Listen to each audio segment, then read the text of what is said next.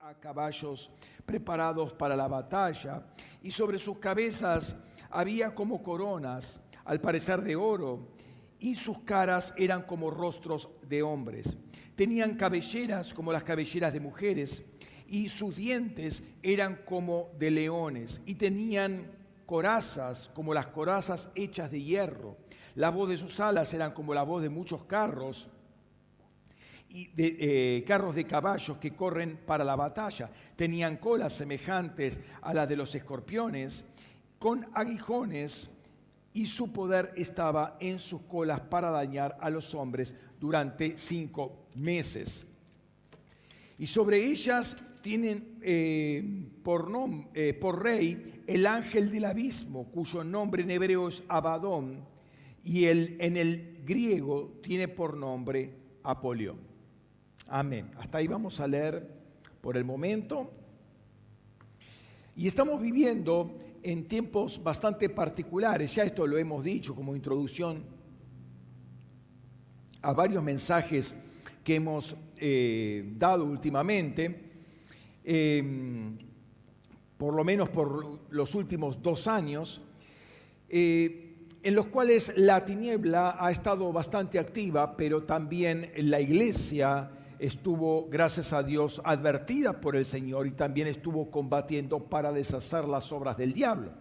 ¿Sí? Con este sentido, finalmente eh, sabemos que apareció Jesús. Dice la palabra, el que practica el pecado es del diablo, pues el diablo peca desde un principio. Para esto fue manifestado el Hijo de Dios, para que destruyera las obras del diablo. Ahora, esto no habla solamente de la primera venida de Cristo, Ciertamente es, cierto y es fundamental y gracias a eh, es eso ahí el, Señor eh, asestó un golpe mortal al enemigo, lo sabemos, pero creo que es más amplio cada vez que aparece por causa de ese sacrificio Jesús Cristo en nuestra vida es para deshacer las obras del diablo o para concluir, para efectivizar lo que hizo eh, hace dos mil años en la cruz. Justamente el verbo que aparece ahí por aparece, eh, para esto apareció, fue manifestado. Está bien esa palabra manifestado porque es la palabra griega faneró, que justamente hacerse visible, eh, manifestar, mostrarse, etc. ¿sí? Entonces, de alguna manera, cada vez que eh, el Señor o el Espíritu Santo se manifiesta en nuestra vida es para concretar o para efectivizar eso que hizo el Señor en nuestras vidas. En este tiempo estuvimos batallando y aún seguimos eh, contra ciertos portales que la tiniebla eh, pretende o pretendió abrir y nosotros comenzamos este tiempo, este tipo de cadena de 40 días de ayuno que terminó el viernes pasado este, este, tiempo de 40 días y ayuno, eh, de ayuno y oración, batallando contra uno o dos de estos portales, de estos cinco portales, pero gracias al Señor, el Señor fue mostrando, trayendo Hola, sí, y que no era un tiempo de, eh, no eran solamente cinco portales, eh, no eran solamente dos portales, uno, dos, eran cinco portales. Es decir, cuando eh, estamos en un tiempo de, intercesión o de ayuno, así tipo cadena, el Señor amplía, va, va detallando algunas cosas que vimos en parte, pero ahora vemos un poco más generalmente. Y el Señor mostró que había cinco portales que la tiniebla quería abrir. Y así ampliamos nuestra estrategia. Espero que también eh, cada uno de ustedes haya tomado nota de esto. Eh, y eh, lo que en principio lo pensábamos para, la escuela, nos dimos cuenta que ya no era algo tan local como la escuela, sino era más amplio, era un tema de mayor envergadura, por lo cual, insisto, con, escuela, con escuela o sin escuela, que eh, aún después de la escuela sigamos batallando contra esto. Les recuerdo esos cinco portales, el primero era del terror, de la muerte y de la enfermedad, el segundo era de la luz falsa, para extender el engaño a todo el mundo. El tercero de la brujería, hechicería, magia negra y vudú, como nunca antes. El cuarto era de la perversión sexual, tipo Días del Noé, tipo Sodoma y Gomorra. Y el quinto era para secar los árboles de justicia que Dios ha plantado y para que sus hojas caigan. Creo que ha sido bastante notorio en este último mes y cuando el Señor me mostró esto, ni idea tenía de que, o sea, ni me acordaba que en noviembre se celebraba la marcha del orgullo gay, pero después cómo salió esto el, viernes pasado, creo, el sábado pasado, no me acuerdo, que me, que me eh, mandó una noticia Abel sobre esta, eh, este portal de la nueva era. No, justamente eh, este jueves, el 11, 11 del 11, esto, los números estos le gustan a los novoeristas, entonces quería abrirse este portal ¿sí? de la nueva era. Esta es la luz falsa. Esta es la luz falsa. Entonces no estábamos tan desacertados acerca de al menos dos de ellas. Ahora, eh, la, la, violencia que se estuvo eh, apareciendo en términos locales, al menos en términos locales, y no tan locales, porque la violencia que hay en, en Río Negro, en Chubut, es también considerable, muestra que, eh, bueno, el terror, la muerte, el portal este del terror, la muerte y la enfermedad, también como que se quiere abrir, ¿no? Entonces, eh, de alguna manera vemos que esto se va manifestando y, gracias a Dios la, iglesia estaba advertida y estaba orando eh, previamente, ¿no? Entonces, em, y relacionado obviamente con el tema de la, de la, nueva era está todo el tema de la brujería y la hechicería, que eh, finalmente la nueva era potencia todo esto, entonces todo lo que es esotérico, todo lo que es ocultista quiere brotar. Ahora, no creo que los dos restantes estén ausentes, ¿sí? De los cinco, tres se están haciendo evidentes. Eh, no creo que los... Eh, los dos restantes estén ausentes y más allá de las expresiones locales, eh, y pongo esto eh, como, resurrección, como algo eh, bastante importante, y creo que es muy importante el partido porque si pensamos que es el sexto distrito electoral, tiene mucho peso a nivel nacional por la cantidad de gente. O sea, lo que pasa acá gravita directamente en todo lo que pasa en la República. Entonces no es para despreciar cualquier evento local. Y se llama, ah, bueno, es, una escaramuza local. No. Eh, nosotros con entendimiento profético no podemos pensar en coincidencias. ¿sí? Es, algo bastante serio eh, que puede estar queriéndose abrir con este portal de terror, muerte y enfermedad. Entonces, em, por otro lado, Además de esto, si ustedes revisan los diarios comunes que ven en, la, eh, en, internet o por la radio, ya como que alguno está tirando la idea que viene una próxima plaga. Eh, de nuevo, fíjense cómo eh, este portal de enfermedad, de muerte, de plaga, ¿sí? quiere abrirse nuevamente. Entonces, no estamos eh, sin voz profética, no estamos sin advertencia de parte de Dios. Eh, dice la palabra que eh, Dios no hace nada sin primero comunicarlo a sus siervos los profetas. Entonces, si se está hablando que es, la, tiniebla quiere abrir cinco portales, abramos los ojos, abramos los oídos, pongámonos de rodillas y batallemos contra eso para que no... Este, para que no, no, la tiniebla no cumpla su propósito. Ahora, ¿Cuál es este quinto portal? ¿Sí? El de secar los árboles de justicia. Este es un ataque, a mí me da la sensación, directamente a la iglesia. ¿eh? ¿Por qué? Pensemos, ¿cómo se manifestaría esto? Sabemos que los árboles de justicia somos nosotros. ¿Quién otro es eh, árbol de justicia? Son los hijos de Dios. Mira lo que dice Isaías proféticamente hablando del ministerio de Jesús ¿eh? y la obra que él iba a hacer. Eso está en Isaías 61, 1 al 3. A ver si se puede mejorar un poco el foco acá. Ahí, está mejor, ¿no? Si no, había que tener también una, lente correctora para foco.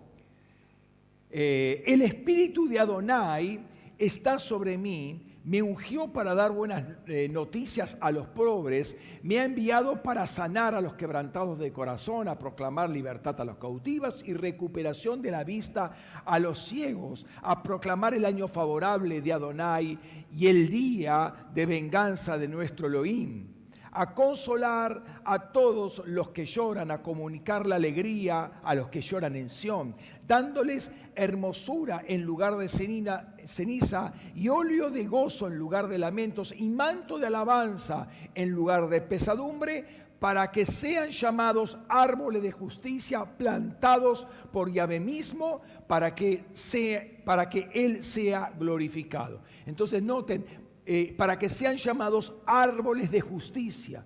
la, tiniebla quiere justamente atacar a los árboles de justicia, que sus hojas caigan. Cuando la hoja cae, fíjense el Salmo 1, cuando la hoja cae, cuando eh, eh, el árbol está plantado junto a las corrientes de agua, su hoja siempre está verde, o sea, lo que quiere secar en los ríos.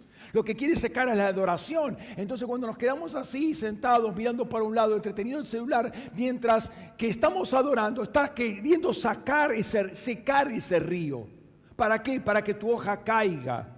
La tiniebla es muy sutil, viene con distracciones para que se seque ese río o se desvíe porque no estás tomando del río, o sea, no porque el río no esté, sino que uno no está tomando del río y está mirando a, a algún pozo, como puede ser internet o lo que fuere, ¿no? Para que sean llamados árboles de justicia. ¿Y cuál es el, el, objetivo de esto? Justamente lo dice el versículo eh, a continuación, el 61.4, dice, reconstruirán las ruinas antiguas, levantarán los viejos escombros, restaurarán las ciudades destruidas, los escombros de muchas generaciones.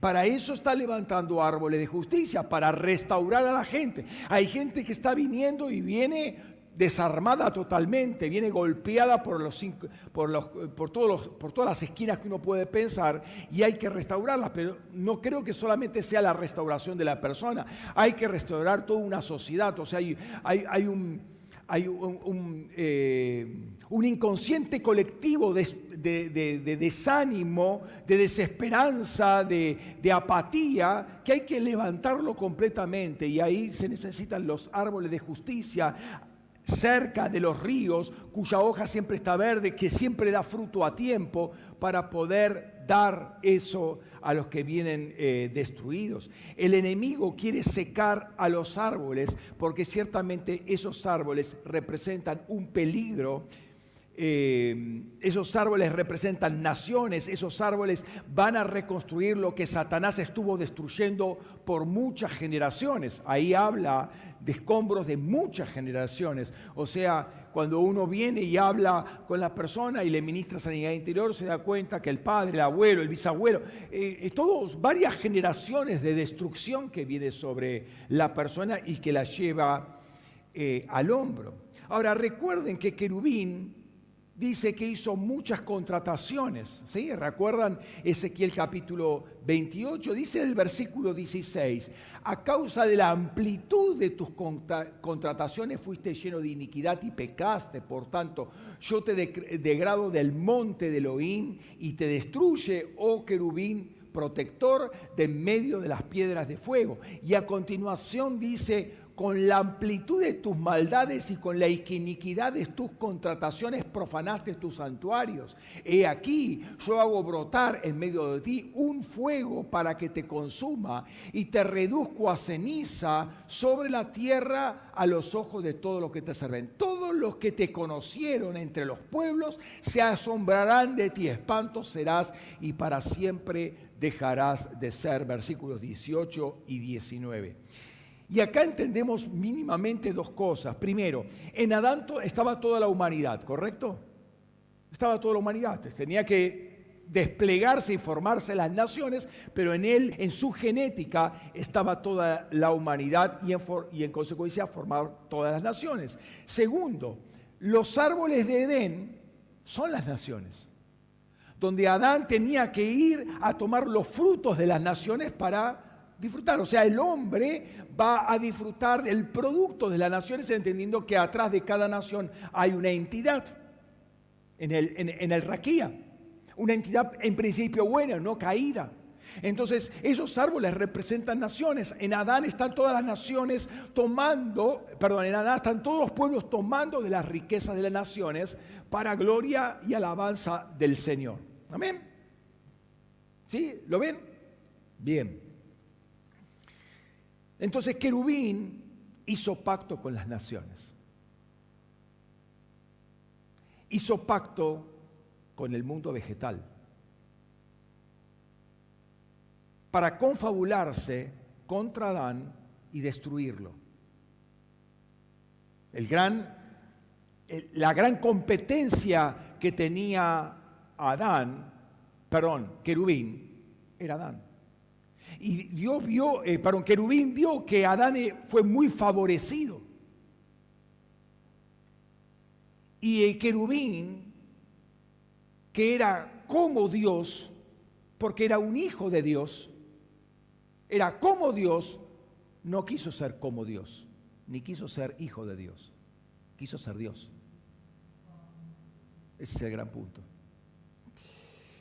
Entonces, cuando uno comienza así, eh, una situación, digamos, de desgano, de eh, desinterés, de desactivación en las cosas de Dios, en las cosas del reino, que ya no me interesa, que ya estoy cansado, que voy a, lo voy a poner en segunda prioridad, en tercera prioridad, perdón, no, eh, a ver, si tengo tiempo hago algo para la iglesia o para el reino o para Dios. Sí, porque tengo muchas cosas y aparte hoy hay que ir a votar. No, es muy complicado esto de, ir a la iglesia y la familia y la comida.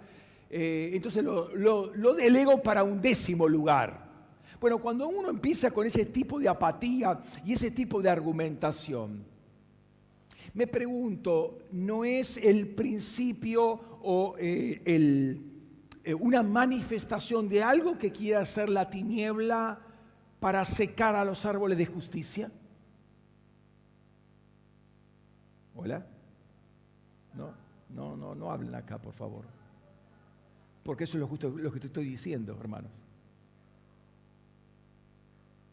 Fíjate el rema que iba ahí. Y uno está en otra cosa.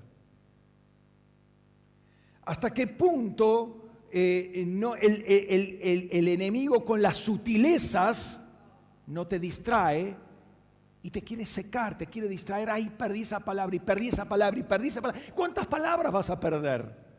Y cada rema es una palabra que te sostiene ante las tribulaciones, ante las circunstancias que quiere poner en el enemigo en el medio de tu camino.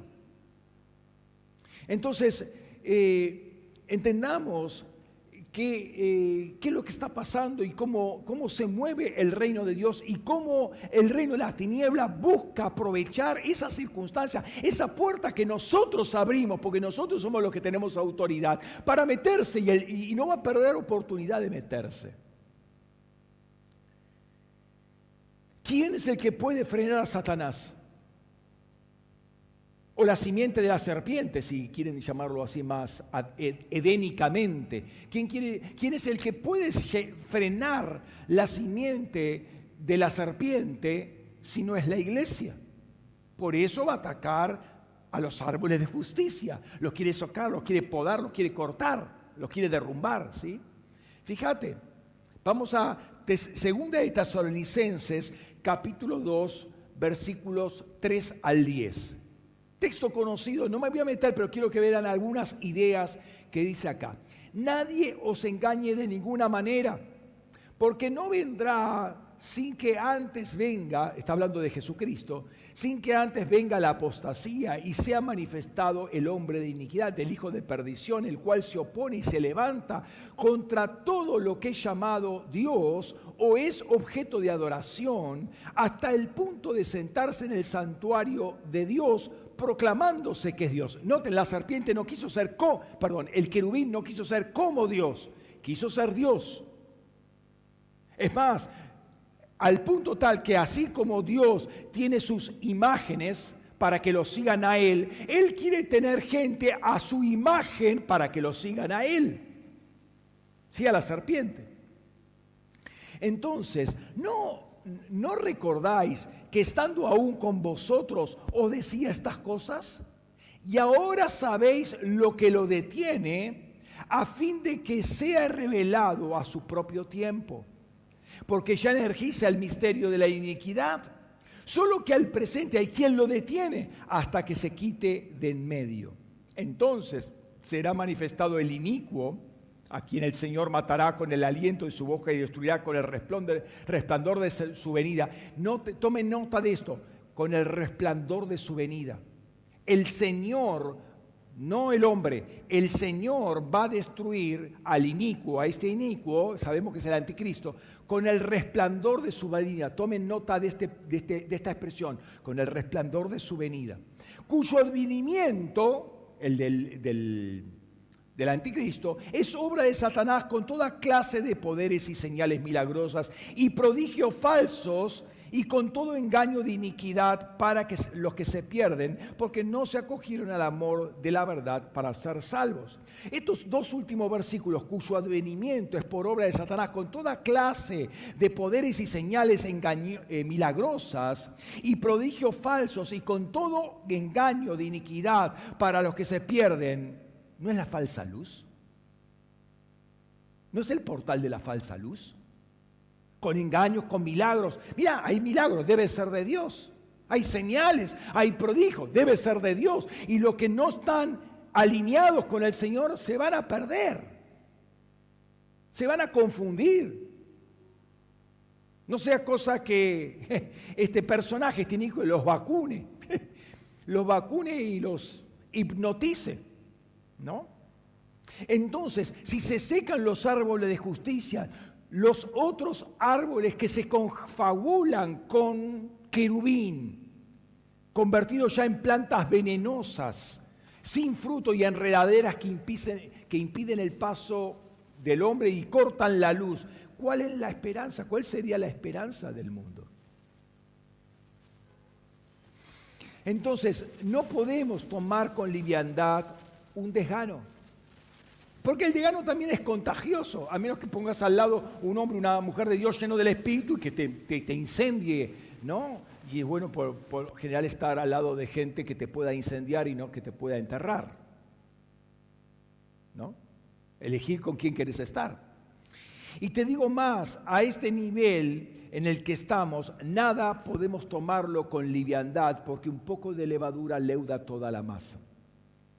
Entonces, volviendo al tema de los portales, ¿no? Lo estoy introduciendo el tema, ¿no? No podemos bajar los brazos ante la revelación. Si estamos en un, periodo de, preparación, de guerra espiritual, está bien. El, foco es este, la escuela, pero eh, ampliar el horizonte, porque el Señor te está diciendo, bueno, pero te necesito acá también, y te necesito ahí también para pelear por este lado, para pelear por aquel lado. Entonces, eh, es, lo que pasó en el día de ayer, eh, perdón, el día viernes. Yo terminé la escuela eh, y le, dije ese jueves a, mi esposa antes de la escuela, ¿podés mañana venir conmigo? Tenemos que hacer una acción. Porque siempre le hicimos antes de las elecciones. Tenemos que hacer una acción para reactivar, reanudar el pacto y la palabra que soltamos siempre 2017, 2018, 2020 el de 2020 lo hicimos por internet, por el tema de la cuarentena, pero no faltó palabra para, eh, e intercesión para eh, resurrección y para el río Vida Nueva. Y estaba un poco complicado ella por, el tema del trabajo, pero no importa, fuimos. Y a mí me hubiese gustado, después de tres días que tenía la garganta así, dormir hasta tarde, pero me quedé después para armar el decreto. Y resulta, llegamos ahí y lo que nunca había ahí, había todo un trabajo que, por la pinta que tenía el trabajo, este, venía desde Halloween. Más allá de que ese lugar, ese lugar que el Señor nos mostró en el 2017, porque el Señor nos había dado una palabra, tiene que ser en el río, pero en el partido. ¿Y en qué lugar, hermano? Porque vos estacionás alrededor del río, esto son todos villas. Y si es accesible. Esa es la única porción que no, está tocado por villas. Estuve recorriendo con Google Earth todo ahí, detalle, detalle, a ver dónde está el lugar. Me recorrí todo el trayecto del río a través de todo el partido. Y ahí fuimos.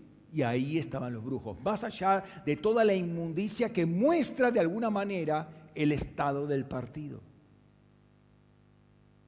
Y si habla del estado del partido, proféticamente me está hablando mucho del estado de la nación. Porque es muy significativo, este, eh, gravita mucho, ya les digo, eh, lo que pasa en, en la resurrección para que lo que pase en el país. Entonces no podemos dejar caer por tierra ninguna de las palabras que el Señor da. Dice el Señor, así nada hará Adonai Yahvé sin revelar su plan a los siervos los profetas. Entonces hay que escuchar a los profetas. Y se recuerdan este otro texto de Josafat. Eh, voy a la última parte, la parte B. Creed en Yahvé vuestro Elohim y permaneceréis firmes. Creed a sus profetas y triunfaréis. Esto no quiere decir una lectura ciega, es, es, contradictorio, si es ciega no puede ser lectura.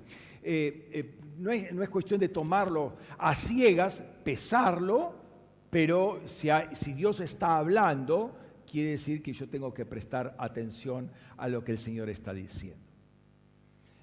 Cuando empezamos hoy, abrí la escritura en Apocalipsis 9 leímos los versículos 1 al 11 y el versículo 12 dice, el primer ay ya pasó. Entonces estos primeros 11 versículos hablan del primer ay. Ay, ay, no con H, ay sin H, un ay de dolor, ¿sí? Eh, un ay de, algo em, eh, complejo. ¿sí? Ahora, no pretendo eh, en el día de hoy eh, explicar todo lo que dice este pasaje. Creo que escapa, al, menos a mí me escapa eh, al entendimiento. El Señor todavía no lo abrió eh, este mensaje. Es más, si uno, ve algunos comentarios, van a decir que estas langostas son los helicópteros Apaches de Estados Unidos. Me parece un poco fantasiosa ese tipo de interpretación. ¿Por qué? Porque Juan no vio ningún helicóptero, hermano. No existían los helicópteros en aquel tiempo.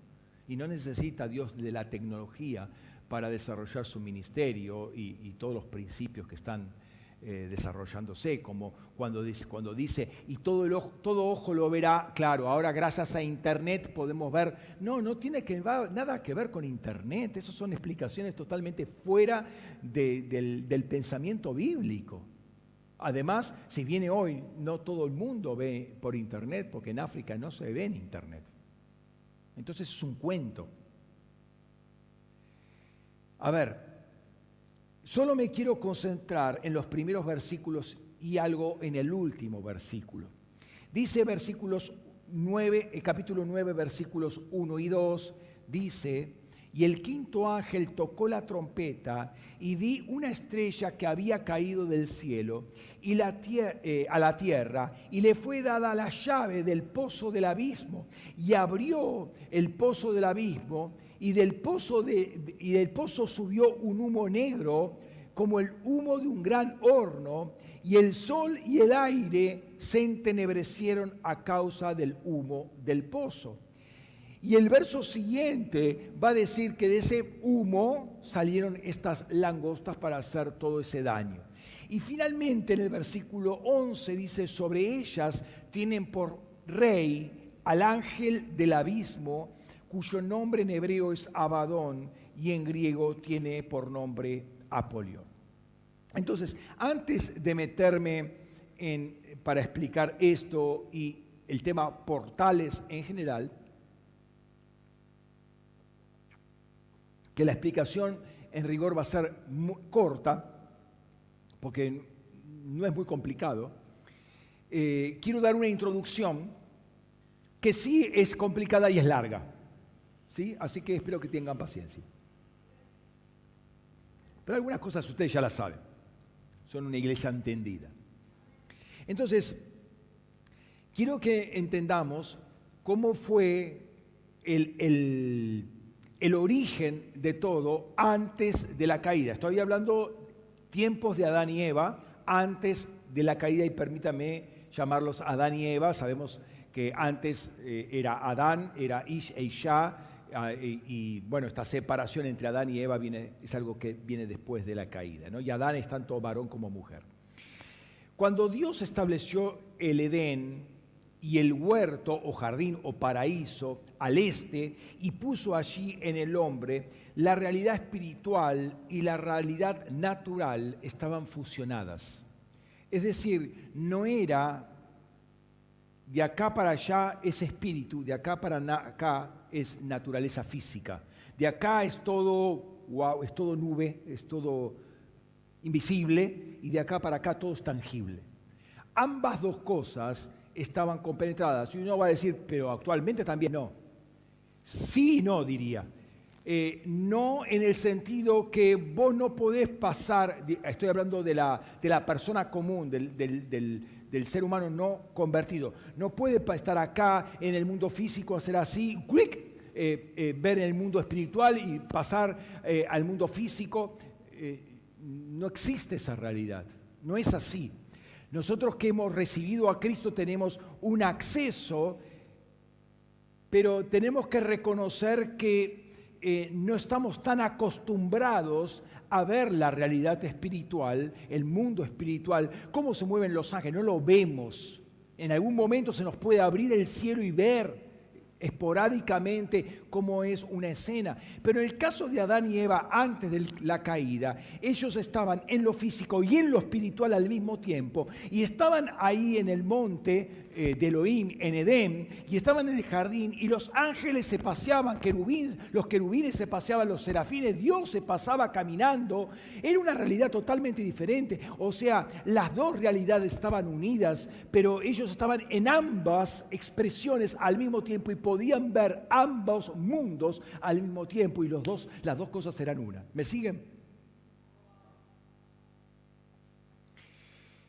No se puede hablar, en aquel tiempo, no se podía hablar del reino de Dios y el reino del mundo, por así decirlo, porque no había tal cosa, las dos cosas estaban unidas, era una sola cosa. En el entorno de Edén, eh, perdón, eh, todo, toda la creación cohabitaba, animales, seres humanos, ángeles, arcángeles, Dios, todo estaba ahí, ¿sí? Em, probablemente Adán y Eva conversaban con ángeles, de modo que se le acerca a querubín y conversa normalmente, no hay, no hay problema. Una vez conversó con él, otra vez conversaba con querubín B, querubín C, querubín, eh, ahí apareció un arcángel. Ah, chau, ángel, bendiciones, y los saludaban, no había ningún problema. No es que, wow, uy, apareció un, querubín en forma de serpiente y, em, empezó a hablar. Qué raro, ¿cómo, ¿cómo, va a hablar? Eso era normal, como, como uno habla con cualquier persona, parezca o no parezca un querubín. Pero uno habla con las personas. ¿eh? Si alguien te saluda por la calle, uno no, te asustás. ¿Por qué? Porque es común que una persona te, bueno, no sé si es común que te salude, pero este, que te converse, que te pida la hora al menos o te quieras sacar el celular, pero no, es común eso de la interacción con los seres humanos. Bueno, en aquel tiempo era común la interacción con los ángeles. ¿Por qué? Porque las dos realidades estaban juntas. No había separación. Todo era un solo dominio, un plano de existencia, de, de donde todo vivía en armonía según la voluntad de Dios. Y aunque el mal existía, ya existía el mal, ¿sí? No hay adentro había una puerta, el árbol de conocimiento del bien y del mal. Y la llave de esa puerta la tenía el hombre. Pero el mal estaba fuera del ámbito. ¿sí? A lo que voy es que no había una separación entre lo que es el reino espiritual y el reino físico. Había una completa compatibilidad y concordancia entre ellos. Pero la transgresión del hombre cambió muchas cosas, ¿sí? Tanto en ese hábitat como en la realidad natural y espiritual de toda la creación y particularmente en relación con, Él. Trajo decadencia, trajo degeneración, trajo muerte, muerte a uno mismo, muerte a todo el mundo. Esa puerta que Él abrió, literalmente Él tenía la autoridad para dejarla cerrada ahí en el ejercicio sano de su libertad, dejarla ahí, está el árbol ahí, Dios dijo que no se come, no se come, punto, este, pero comió, ¿sí? Y la desobediencia no, no es buena consejera, ¿no? Este, sabemos las consecuencias, sabemos cómo termina la historia. La perfección de Dios y del reino físico se volvieron una realidad totalmente incompatible con el mundo espiritual al menos donde Dios vivía, ¿no? Entonces cuando Dios desciende, ah, perdóneme una cosita, entonces Dios se tiene que separar de ese, mundo ahora caído. ¿Por qué? Porque si no, el fuego de su presencia lo destruye todo. Porque Dios es fuego, ¿sí? Si uno ve Ezequiel capítulo 1, va a ver que todo es un escenario de fuego, ¿sí? Eh, aparece un fuego y, los seres vivientes que están ahí alrededor, que son querubines, según explica en el capítulo 10, eh, son mitad una figura y la otra mitad fuego. Todo es fuego. Ahora imagínense Adán y Eva, y ahora les voy a mostrar cómo también eran fuego. Adán y Eva caminaban en ese entorno y podían vivir en ese entorno. Pero cuando pecan, por una razón que ahora les voy a explicar, tienen que salir de ese entorno, se cierra ese entorno, le se cierra, le pone querubines ahí, no pasan más. Y digamos, el Edén queda cerrado y después se tiene que ir. ¿Por qué? Porque el hombre no puede estar más en esa presencia, porque la presencia ahí es la de Dios.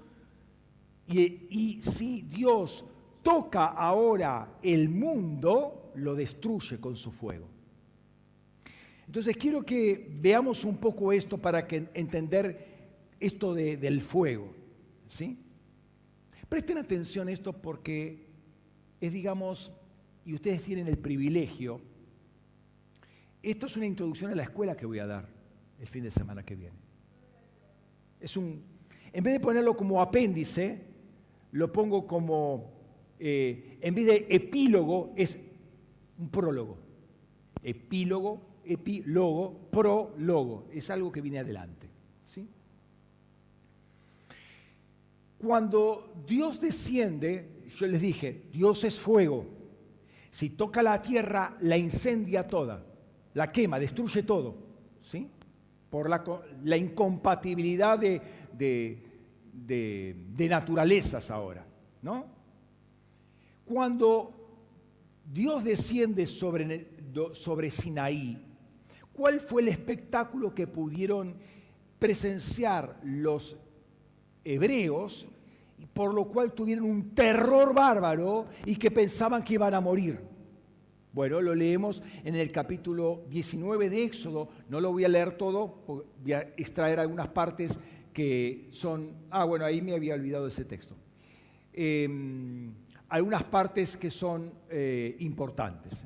Leemos primero Éxodo 19, los versículos 9 al 13, dice, y Yahvé dijo a Moisés, he aquí, yo vengo a ti en el espesor de la nube, para que el pueblo oiga cuando yo hable contigo y también crean en ti para siempre. Y Moisés declaró a Yahvé las palabras del pueblo. Entonces Yahvé dijo a Moisés, ve al pueblo y santifícalos hoy y mañana y laven sus vestidos.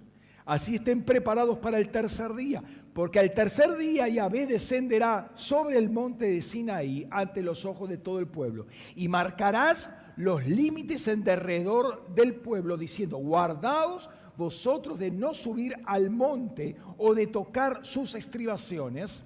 Cualquiera que toque el monte ciertamente será muerto. No lo tocará mano alguna, pues ciertamente será que apedreado o aseteado, sea animal o sea hombre, no vivirá. Cuando resuene prolongadamente la corneta, ellos subirán al monte. Sigo leyendo los versículos 19, eh, perdón, 16 al 20, ¿sí? 16 al 20. Al tercer día, siendo de mañana, aconteció que hubo truenos y relámpagos y una nube muy espesa sobre el monte y un fuerte sonido de shofar. Y todo el pueblo estaba en el campamento y se estremeció. Y Moisés sacó al pueblo del campamento al encuentro de Elohim y se ubicaron en la parte baja del monte. Todo el monte Sinaí humeaba porque Yahvé había descendido sobre él en el fuego y el humo subía como el humo de un horno y, todo el monte se estremecía en gran manera. Y el sonido del shofar se hacía cada vez más fuerte y Moisés hablaba. Y Elohim le respondía con el trueno. Elohim descendió sobre el monte Sinaí, sobre la cumbre del monte, y llamó eh, Yahvé a Moisés a la cumbre del monte, y Moisés subió. Versículo 24, y Yahvé le dijo, anda, baja, luego subirás tú y Aarón contigo, pero que los sacerdotes y el pueblo no irrumpan para subir ante Yahvé, no sea que haga estrago de ellos. Entonces podemos ver la imagen del monte Sinaí y todo el monte en llamas, literalmente. Toda una columna de humo, porque se estaba quemando literalmente ese monte por la presencia de Dios. Imagínate, y, bueno, de nuevo, ¿por qué marcan el, monte, el perímetro del monte? Porque si tocan ahí, iban a ser destruidos. ¿Sí? Eh, animal u hombre. O sea, los animales también están experimentando esta separación. La naturaleza también está, imagínense, un arbolito ahí vuela en mil pedazos, ¿no? Queda, queda chamuscado totalmente, ¿no? Ahora, esto que les comento, eh, vuelve a repetirlo en Salmo 97.5. Dice, ante la presencia de Yahvé, las montañas se derriten como cera delante del Señor de toda la tierra. Y seguimos leyendo, por ejemplo, en Hebreos capítulo 12, versículos 18 al 21, vuelve con la misma idea y explica, porque no os habéis acercado a un monte palpable que ardía en el fuego, ni a la tiniebla, ni al denso nubarrón, ni al torbellino, ni al estrépito de la trompeta, ni al estruendo de las palabras, el cual los que oyeron rogaban que no les hablara una palabra más, porque no soportaban lo que se le ordenaba. Así, aún, si una bestia toca el monte, será apedreada. Y tan terrible era lo que veía que Moisés dijo, estoy aterrado y temblando. O sea, una persona con conciencia de la, de la, manifestación de Dios, como era Moisés, sensible como era Moisés, y con el llamado bien particular que tenía Moisés, al ver eso, él estaba temblando también. Porque sabía que ante el fuego de Dios se consume todo, no queda nada. Entonces, pifiarle en algún mandamiento, algún detalle, bueno, correr un poquito, pero puedo pisar ahí en el, un poquito en el borde. Hay, hay, un vallado, pero yo lo paso así porque soy canchero, ¿vio? ¿Sí? Eh, eh, tomar dimensión de lo que estaba pasando, el monte estaba en llamas, por la, porque Dios había bajado. Y dice después, definición de Dios, porque nuestro Dios es fuego consumidor. Dios es fuego. Dios es fuego. Dios es amor, Dios es vida, Dios es bueno, Dios es fuego. Es fuego consumidor. Entonces, a ver, una velita, hermano, una velita, vos pones la mano arriba, te produce una llaga, te hace un agujero. Imagínate presentarse delante del fuego consumidor que es Dios. De ahí que después de la caída nadie puede ver a Dios y vivir. ¿Me siguen? Para resumir, en el momento que Dios toca la tierra afectada por el pecado, afectada por la decadencia, provocada por la caída, todo se enciende fuego, todo se quema y nada puede sobrevivir en las condiciones actuales, por lo cual Dios se tiene que retirar de esa realidad física. ¿sí? Eh, todo se quema, nadie puede estar, ni hombre, ni árbol, ni montaña, nada, todo se quema delante de Dios. Hasta las rocas, lo que es un volcán es un porotito al lado de lo que es, este, hace poco estábamos viendo lo de, lo de ahí de, Las Palmas, ¿no? El volcán ese que se hizo más grande la isla por, por causa de ese volcán, ¿no? Eh, pero eso no es nada alrededor de lo que eh, es el fuego de Dios tocando la tierra. Ahora, a la luz de esto, entendemos lo que va a ser la venida del Señor cuando lo dice Pedro en 2 Pedro 3.10. Pero en el día del Señor, el día del Señor vendrá como ladrón en el cual los cielos desaparecerán con gran estruendo, hasta los cielos van a desaparecer con gran estruendo, y los elementos abrazados serán disueltos y la tierra y las obras que en ella hay no serán más halladas. Eh, entender que Dios es fuego consumidor, quema todo, todo lo que es pecado, todo lo que no esté alineado con la voluntad de Dios, todo lo que no tenga el sello de Dios, básicamente el Espíritu Santo, va a ser destruido. Entonces, desde la caída ya el hombre no podía ver el rostro de Dios y vivir. El huerto tenía que cerrarse y la comunión abierta y sin velo se volvió imposible. De ahí en más aparece el velo. El velo que Moisés se tiene que poner, porque cuando estaba en la presencia de Dios, se saca el velo. Mirá, mirá, ¿qué, es lo que estaba bien? Fíjate, en un adelantado Moisés porque estaba hablando ya en tiempos del Nuevo Testamento. Cuando está en la presencia de Dios se saca el velo. Cuando sale todos con el velo puesto porque tal el, el brillo. En la escuela vamos a hablar del brillo. Cuando estaba en la presencia de Dios, Él brillaba. ¿Eh? Interesante eso.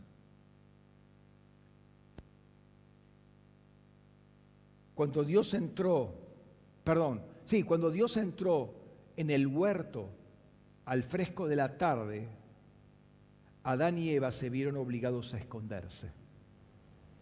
¿Por qué?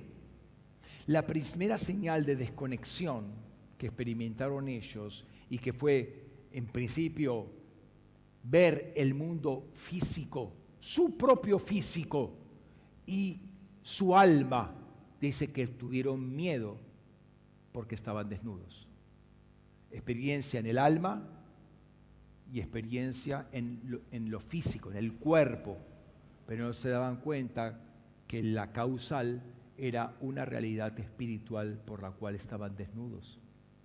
¿eh? Eh, ellos se dieron cuenta que estaban desnudos. Si el hombre era imagen y semejanza de Dios y Dios dice la palabra que se reviste de luz como con un manto, ¿sí? Recuerden Salmo 104, versículo 2, eres, eres el que se viste de luz como con un manto que despliega los cielos como una cortina. Pero me quedo con la primera parte, como un manto. Entonces, si el hombre es a imagen y semejanza de Dios, el hombre en diseño también debe vestirse con ese manto de luz. Entonces, el hombre es luz porque está en comunión con el Señor. Recuerden el, pasaje inverso. Vosotros erais tinieblas, ahora sois luz en el Señor. Noten, erais, no tenías tiniebla. Ahora no es que tienen luz, sois luz. ¿Por qué? Porque volvió la comunión con Dios. La comunión con Dios, que es el diseño para el hombre, está relacionado con la luz porque Él es la luz del mundo, nosotros también somos la luz del mundo. No porque tenemos luz en nosotros mismos, sino porque el diseño de Dios es que así como Él está revestido de luz con un manto, nosotros también estamos revestidos. Esa es nuestra vestimenta. Esta es la vestimenta de que Dios le dio a Adán para que caminara en el huerto. Estaban vestidos de luz, como Dios es vestido de luz. Eh, si estamos imagen y semejanza de Dios, es evidente que así debemos eh, manifestarnos nosotros. La intención de la serpiente fue que Dios maldijera a Adán y Eva. ¿Se acuerdan de Job y la esposa? Todavía estás guardando eh, la paciencia y tu, y, tu religión. Maldecí a Dios y morite. Esa es la intención. Eh, mira el canal que estaba usando, ¿no? Ahora, la intención de la serpiente era que Dios maldijera a Adán y maldijera a Eva y se acabó la historia de la humanidad. Pero fíjense que Dios tiene misericordia y no maldice ni a Adán ni a Eva, maldice a la serpiente y maldice a la tierra. La tierra está maldita por Dios, por causa del pecado del hombre. Génesis 3:16, ¿no? Eh, perdón, 3.17, 3.17. Maldice a la serpiente en 3.14, en 3.17, cuando le habla al hombre, maldita la tierra por tu causa. Ahora, fíjate, fíjate específicamente, quiero detenerme este versículo porque es interesante.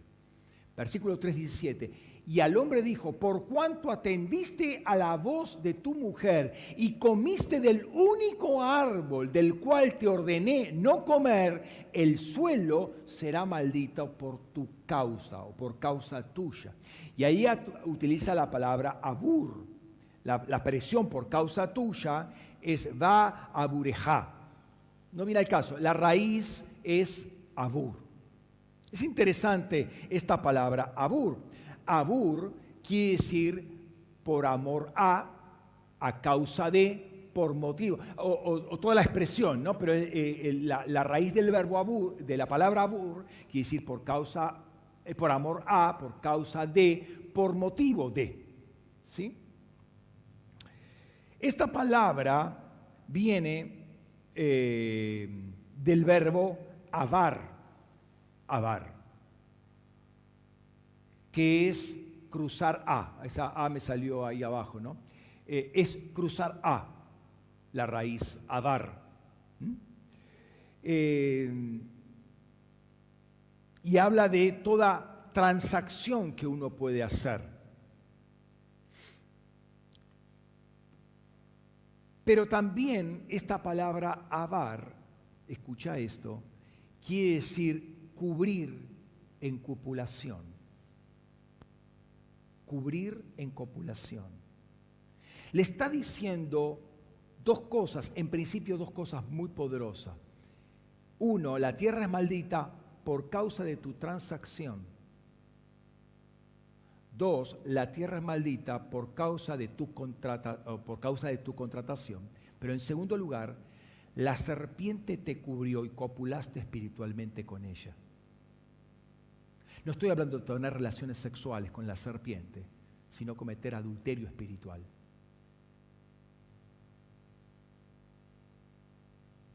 Es muy interesante lo que está diciendo.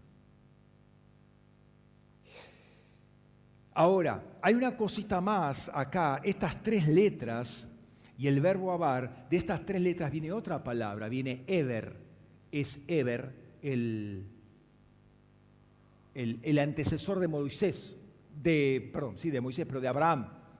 E, Eber, hijo de Peleg y eh, padre de Peleg y el otro que no me acuerdo cómo, cómo se llamaba, cuando se dividió la tierra. ¿sí? Que rigor se dividió la tierra, se dividieron los cielos y por lo tanto se dividió la tierra. ¿sí? Pero también es la, es la raíz, las mismas letras, es la palabra ibrí, hebreo. Mirá, estaba en, los, genes de, de Adán, el hebreo. Ahora, sabemos que esto quiere decir cruzar, andar del otro lado. Adán cruzó una línea que no, no debía haber cruzado. Eh, y esto hizo que no solo perdiera su revestimiento de luz y cortara la comunicación auto, la comunión automática con Dios, sino que toda la creación cayera. Así como los ángeles, ahí en Génesis 6, cruzaron una línea, Judas 6, cruzaron una línea que no debían y era una vuelta atrás, era un, camino de no retorno. Vos pasás, dice, en no retorno, ellos lo sabían muy bien, por eso se juramentaron. Adán cruzó una línea que jamás debió haber cruzado. Y esto nos pone en alerta que nosotros, como hijos de Dios, que tenemos un, eh, un, entendimiento de las cosas de Dios, lo que implica una desobediencia nunca es un detalle menor. Es cruzar una línea que no debemos dejar de cruzar. No, no podemos permitirnos a nosotros mismos cruzar esa línea. Toda la creación cayó.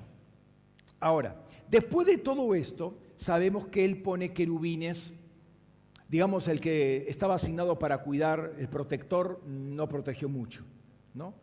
Eh, puso querubines ahí para evitar cerrar el ingreso al camino de la vida, según dice ahí en, en Génesis 3:24. De modo que el Edén se cerró pero eso no es todo. Dios se aparta de su propia creación para que el fuego de su presencia, les decía, no destruyera todo. Es así como que hay un velo entre toda la creación, todas las naciones y Dios. Por eso el mundo no puede ver a Dios a menos que Dios se le revele, a menos que Dios abra ese velo por la gracia y la misericordia de Dios para rescatar a una persona, porque si no, no se convierte nunca. Yo no puedo obligar a nadie que se convierta porque estoy tratando de abrir ese velo, yo no tengo capacidad para abrir ese velo. El Señor sí, pero yo no. Entonces yo no puedo hacer que alguien se convierta. Lo que sí puedo hacer es crear un entorno y darle testimonio para que Él abra su, su corazón este, eh, abra su corazón para que la, la persona desee y el Señor acude en su presencia. ¿no? Es un límite que Dios pone entre el dominio físico terrenal y el espiritual celestial. ¿sí? Notemos lo que dice Isaías previendo un tiempo futuro. Lo ve en el Espíritu. Vamos a Isaías capítulo 25. Epa. Perdón.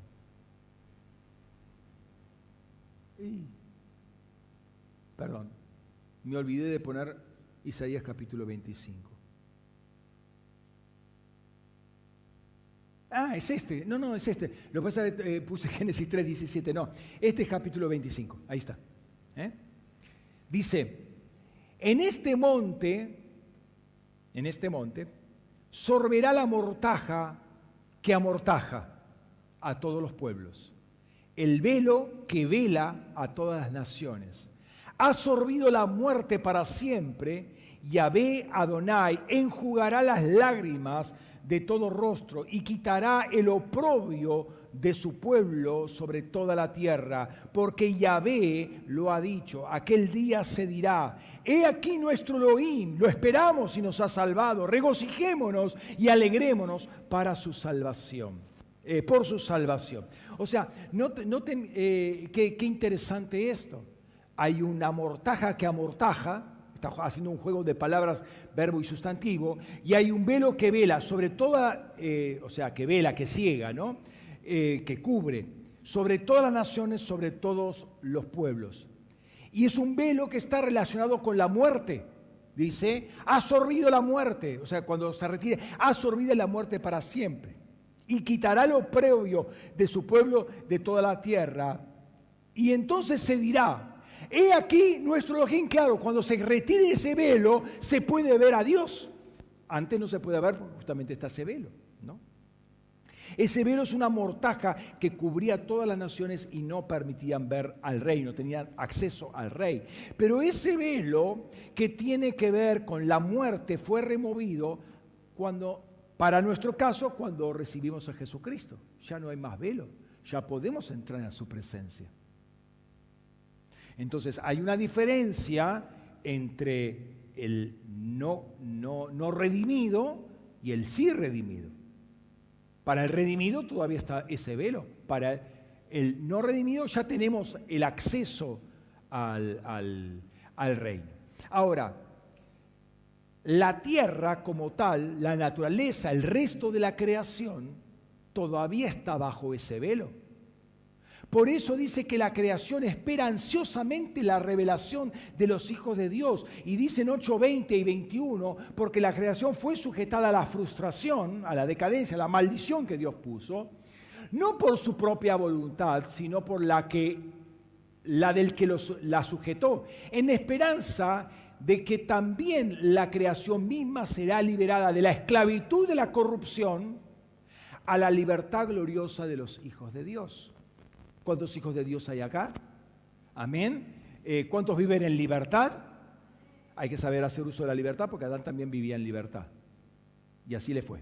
Entonces, ojo, eh, ¿cómo se llama? La, libertad es muy linda, pero tiene el riesgo de la capacidad nuestra de desobedecer. Y ahí caemos en esclavitud. El que peca es esclavo del pecado, dice, Jesús. Pero acá dice que eh, la, creación está bajo un manto de esclavitud, de corrupción, que va a ser liberada a una experiencia que ya goza los hijos de Dios. O sea que nosotros somos la, la primicia de la libertad de toda la creación.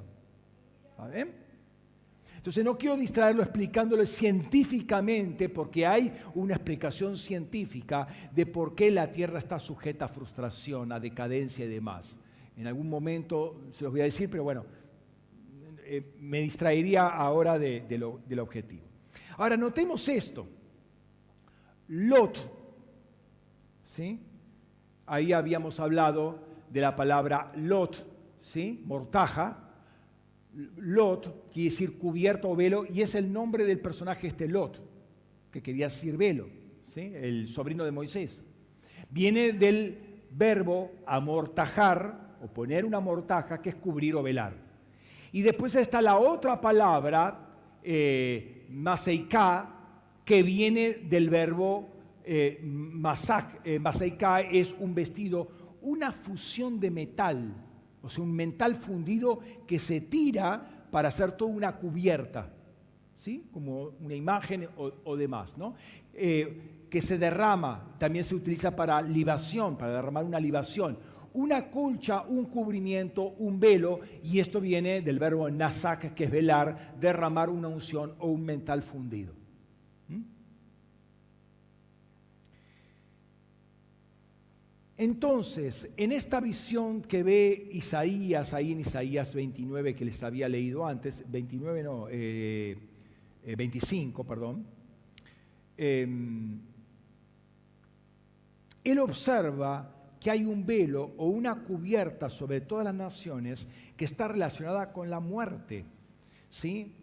Noten lo que dice Pablo en Primera de Corintios capítulo 15 tomando este versículo y cuando esto corruptible se viste en corrupción y esto mortal se vista de inmortalidad, entonces se cumplirá la palabra escrita, tragada fue la muerte en victoria. ¿Dónde está, oh muerte, tu victoria? ¿Dónde, oh muerte, tu aguijón? Es decir, que hay una etapa final, por así decirlo, donde la muerte es totalmente absorbida, ¿sí? Eh, de modo que no va a haber más mortaja sobre toda la creación y el hombre va, y, Dios va a poder venir y, y, todo lo que no esté alineado con Dios se va a consumir.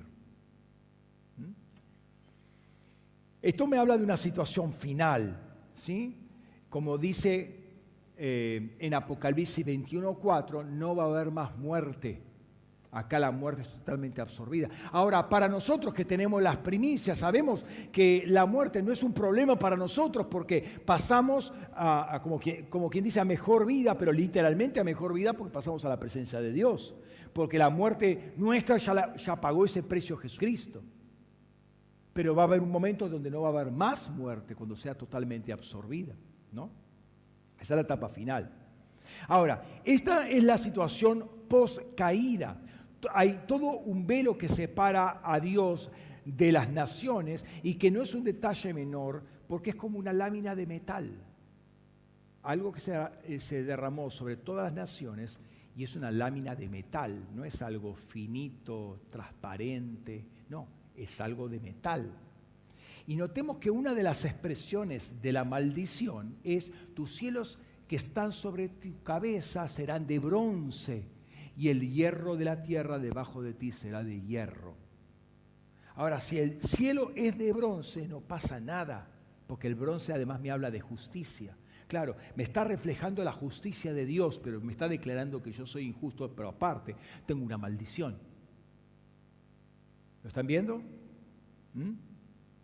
El cielo se cierra para el pueblo que, para el pueblo que, al cual Dios le había provisto y quiere bendiciones. En tanto cumpla la ley, va a haber bendiciones para el pueblo. Si no cumple la ley, esa ventana que Dios en su misericordia había abierto para el pueblo se va a cerrar. Porque vos no querés escuchar la ley, no querés cumplir la ley. ¿no? Entonces, hay otras expresiones interesantes, empezando por Isaías, y después vamos a ver otras más, ¿sí?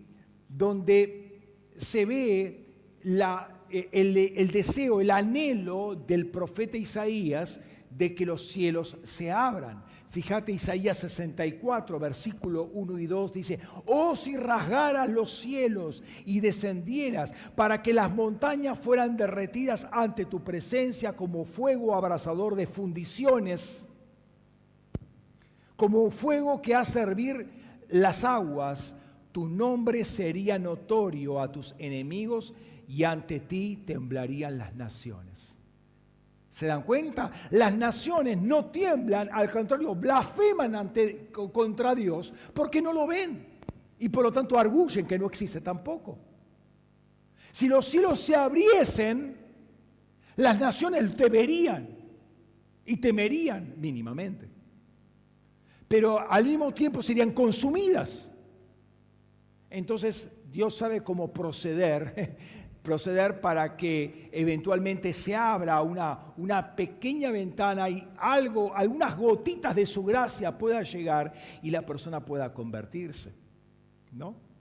Pero dice que tu nombre sería notorio a, a tus enemigos, ¿no? De modo que Dios está escondido tras un velo metálico. Ahora, hay cuatro, cuatro instancias adicionales donde aparece la expresión cielos abiertos. Y quiero que veas cuando el cielo se abre, al menos parcialmente, lo que sucede. ¿Mm? Por eso es importante tener cielos abiertos. Vamos ahí, espero que lleguen a ver que dice cielos abiertos. ¿sí? Eh, bueno, eso no lo van a ver, se los voy a leer. Ezequiel 1.1 dice, aconteció en el año 30 del cuarto mes, a los cinco días del mes, que estando yo en medio de los cautivos, junto al río Quebar, los cielos fueron abiertos y vi visiones de Elohim. En cierto, eh, en cierto momento el cielo se abre y Ezequiel puede ver visiones de Dios. O sea, es bueno o sea, ¿por qué justamente no puedo ver? Porque hay, un velo. ¿eh? Hay un velo, va a estar descubierto completamente. Y hoy veo, veo como con espejo, eh, no nítidamente, lo dice eh, Primera de Corintios capítulo 13 al final, ¿sí? Ah, vemos, vemos como un espejo. Ahora, ahora está hablando de la iglesia, vemos como un espejo, veladamente. Hay un velo, veladamente vemos, parcialmente, y parcialmente entendemos. Entonces acá se abrió el cielo y le permitió ver a Ezequiel lo que eh, las visiones de Dios para ese momento.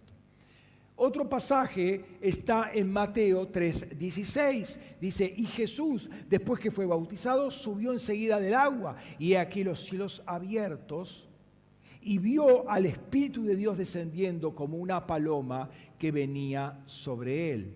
El cielo abierto hace que el Espíritu Santo descienda sobre Jesús, no sobre todo el mundo, sobre Jesús.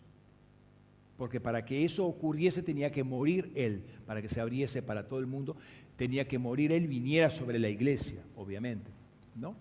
Pero acá hay una conexión, una primera conexión con cielos abiertos que desciende el Espíritu de Dios sobre Jesús.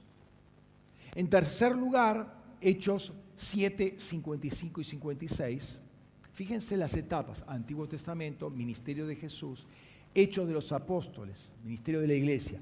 Pero él lleno del Espíritu fijó, estamos hablando de Esteban, fijó los ojos en el cielo, vio la gloria de Dios y a Jesucristo de pie a la diestra y dijo, he aquí, veo los cielos abiertos y al Hijo del Hombre de pie a la diestra de Dios. O sea, permite ver al Cristo glorificado.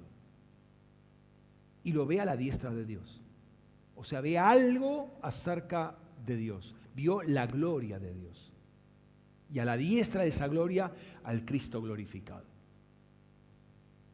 Y finalmente vamos a Apocalipsis capítulo 19, última etapa. Noten las, tres etapas, cómo se va abriendo este panorama o este cielo, ¿no? Y vi el cielo abierto y aquí un caballo blanco y el que lo monta es fiel y verdadero y con justicia juzga y guerrea. Cielo abierto permite la entrada de Jesús para un tiempo final para destruir al anticristo, a la bestia y toda la historia. Volviendo a la historia de Adán y Eva, ellos pudieron ver cómo literalmente la cortina se le cerraba delante de sus ojos. Imagínense las lagrimones. 930 años llorando después de eso. Y no alcanzó para abrir. ¿Sí? Eh, vio como la gloria se fue, ahí, en forma similar a como Ezequiel vio que la gloria se iba del templo y después fue un pedazo de piedra que al poco tiempo fue destruido. La gloria de Dios se fue del templo y lo dejó. Acá también vio cómo se cerraba esa, esa cortina y físicamente, naturalmente nada cambió. Todo era igual. Pero ya el mundo espiritual y el físico que estaban interrelacionados estaban ahí, pero estaban en otra dimensión. Entonces cuando nosotros decimos, entramos en el Espíritu, o nos, nos, adecuamos para escucharlo bien a Dios, es que entramos a una nueva dimensión porque el Señor nos permite entrar a esa dimensión, tenemos acceso a esa dimensión. La dimensión celestial y la terrenal quedaban incomunicadas. El reino de Dios quedó bloqueado a su vista y a toda la humanidad subsiguiente. De nuevo, espacialmente nada se movió, los ámbitos estaban ahí. No es que ahora el cielo está alto, no, está, está ahí, está al lado nuestro, está eh, por todos lados, pero es como nosotros tomamos dentro un cartucho y no podemos salir de ese cartucho. ¿no? Entre ellos había un velo, una membrana, una cortina, una mortaja, y esto está hablando que estamos muertos, es una mortaja de muertos. ¿eh? Es un cielo de bronce, que es un velo de bronce, un metal fundido que se arrojó alrededor mío, este, que me testifica que del otro lado está la justicia de Dios, pero yo soy injusto. Entonces Dios los expulsó del huerto y les dio vestimentas apropiadas, porque ya no tenían luz, les dio vestimentas apropiadas, que es para vivir en el mundo, vivir en la tierra, viví con vestimentas de pieles. Con el tiempo dejó de usar pieles y empezó a usar telas, o sea, el producto vegetal nuevamente. ¿Lo ven? Como querubín hizo pacto con las plantas.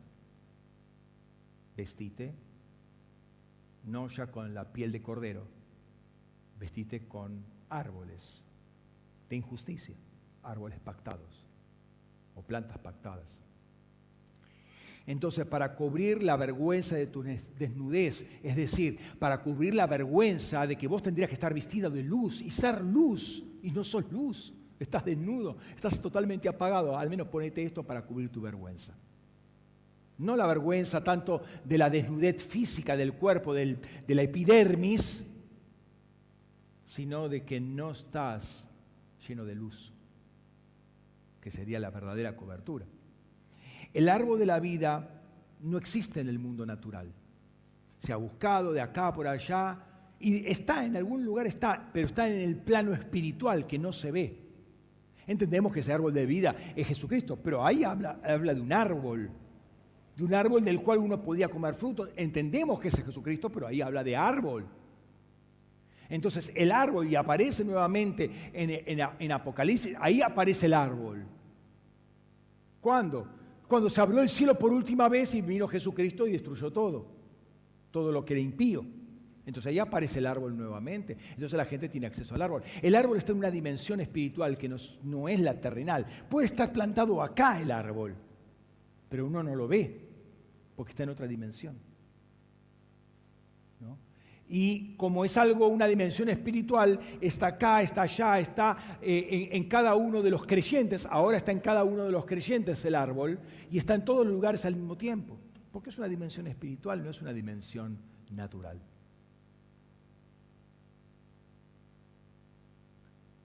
Ahora, el árbol de la vida, ya les dijo, no, no, está en el mundo natural. Eh, el mundo natural tiene una pared, un velo infranqueable, está en otra dimensión. Eh, de la misma manera, no sé si se acuerdan, ¿se acuerdan cuando Elías fue levantado? Segunda de Reyes capítulo 2 salieron los, profetas de Jericó, ¿sí? que estaban viendo todo el espectáculo, cuando vuelve Eliseo, ¿querés que vayamos a buscarlo? Agarramos un grupito y vamos de acá y te traemos el reporte. No sea cosa que haya caído por el otro lado, se le cayó, así como se le cayó el manto, se le cayó el del, carruaje o, del, dejó de soplar el torbellino y una de esas se cayó por algún monte. Y no lo van a encontrar. ¿Por qué? Porque pasó a otra dimensión. En vida, sin conocer muerte. Pasó una dimensión en el espíritu. No lo vas a encontrar. Lo mismo podemos decir de Enoch. No conoció muerte, pasó a otra dimensión. Nosotros pasamos a esa dimensión con la muerte física en principio. Dice, todos seremos, no, todos, no todos moriremos, pero todos seremos transformados. O sea, vamos a pasar a otra dimensión. ¿Me comprenden? ¿Sí? ¿Ese silencio quiere decir que sí?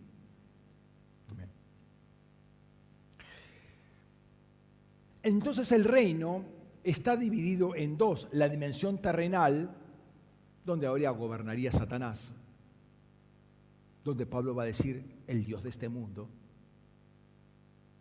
y la dimensión eh, eh, espiritual, celestial, donde Dios gobierna. Obviamente Dios gobierna sobre todo, ¿sí?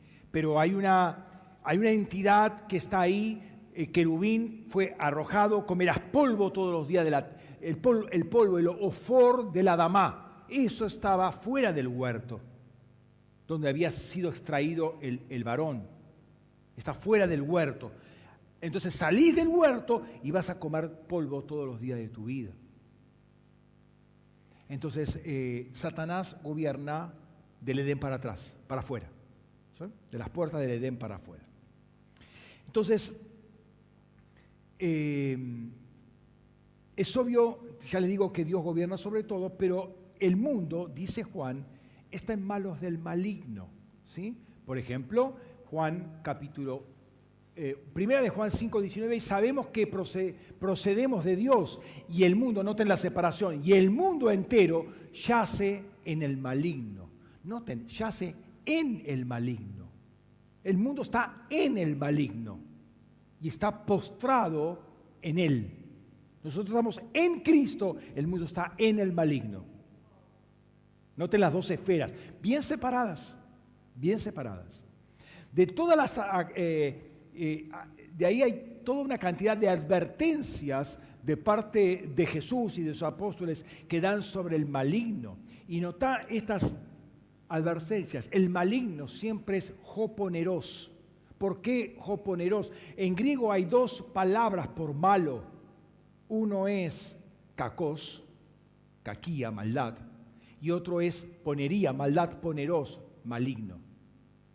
Pero poneros quiere decir perverso, literalmente. ¿Por qué? Porque el poneros, y el diablo siempre es poneros, nunca es cacos, es siempre poneros. ¿Por qué? Porque el, el, perverso es el que se deleita en el mal, pero busca contagiar el mal. Que otros hagan mi propio mal. La serpiente busca seguidores, busca simiente, hijos de la serpiente. ¿Sí? ¿Me siguen?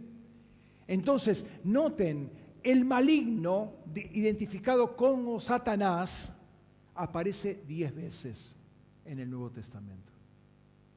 Otra vez la justicia y aparece que está en el mundo y roba la semilla del reino, ¿sí? cuando predica la, introducción al reino, a, las parábolas del reino, las palabras del sembrador. ¿sí? De ahí en más vienen todas palabras del reino, pero la palabra del sembrador es como se introduce el reino. Ahí aparece el maligno a sacarse las semillas.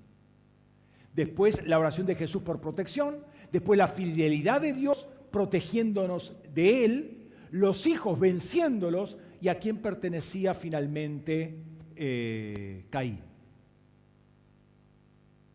Era del maligno, dice.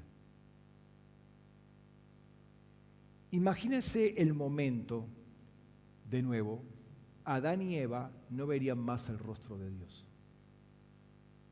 Y le siguieron 930 años de lágrimas eh, que humanamente no había vuelta atrás. ¿no? Por eso cruzar una línea que Dios te dice, lo sabemos de los ángeles, lo sabemos del primer hombre eh, y lo sabemos por muchas experiencias amargas que podemos pasar. Ahora, del otro lado, ahora invisible a nuestros ojos, se mueven cantidad de ejércitos que no los vemos.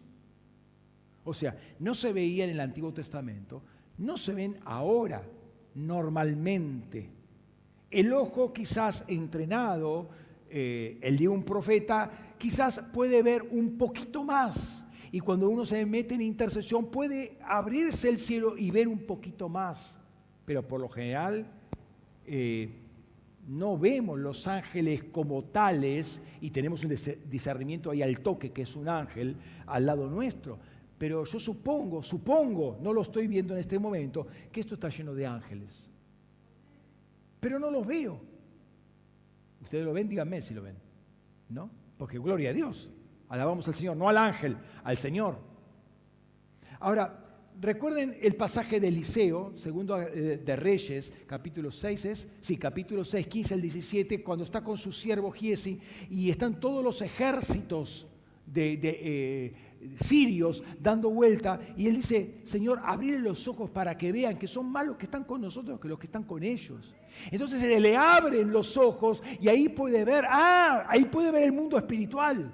Y toda una cantidad de ángeles que estaban, que iban a detener a todo ese ejército enemigo. Pero reconozcamos que no es la experiencia diaria ni siquiera de nosotros. Podemos ver eventualmente una situación, ¿no?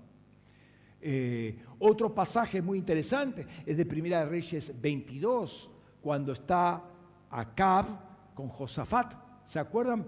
Y, está el profeta Micaías ahí.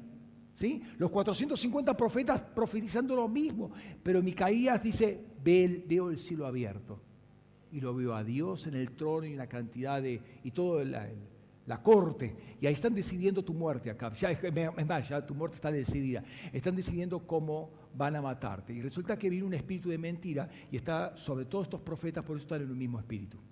Y están todos mintiendo. Es un espíritu de mentira que viene porque quieren, porque van a matarte en Ramón de Galat. Ni Josafat le crea.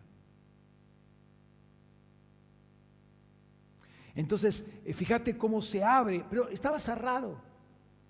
No lo veía nadie. El profeta intercede y se le abre el cielo y puede ver eso que pasa. Por eso también la Biblia está diciendo, creed a los profetas y seráis prosperados, porque se le abre el cielo a ellos, tiene, tiene esa habilidad de abrir el cielo, ese regalo de Dios, de abrir el cielo para ver, al menos parcialmente, momentáneamente, lo que está sucediendo en ese momento. Ahora, este, este, cierro, este cierre,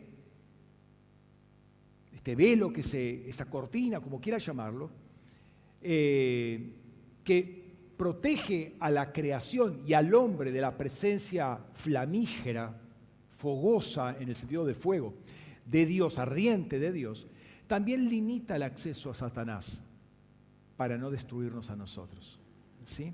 Satanás puede vernos y uno puede sentir su proximidad ahí en Job, eh, Job ahí dicen 4.15, dice que se siente al lado algunas veces la, proximidad este, eh, de Satanás, puede afligir a los hombres con enfermedades, Hechos capítulo 10, 38, puede afectar el clima, Mateo 8, 16, 24, Jesús frena los vientos, ambiente, vientos y marejada que, estaba en contra de los planes de Dios, lo frena, no va a ser climático solamente, había una realidad espiritual que venía a destruirlos a los apóstoles y a Jesús mismo, pero está muy limitado muy limitado por la gracia de Dios.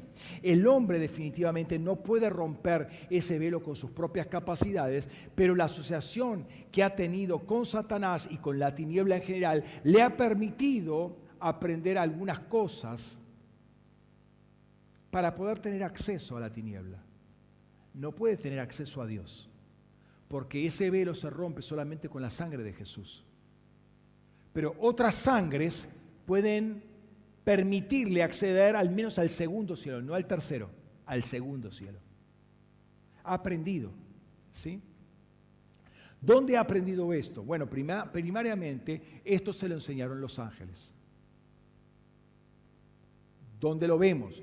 Lo vemos en Génesis capítulo 6, los versículos 1 al 4. ¿Sí?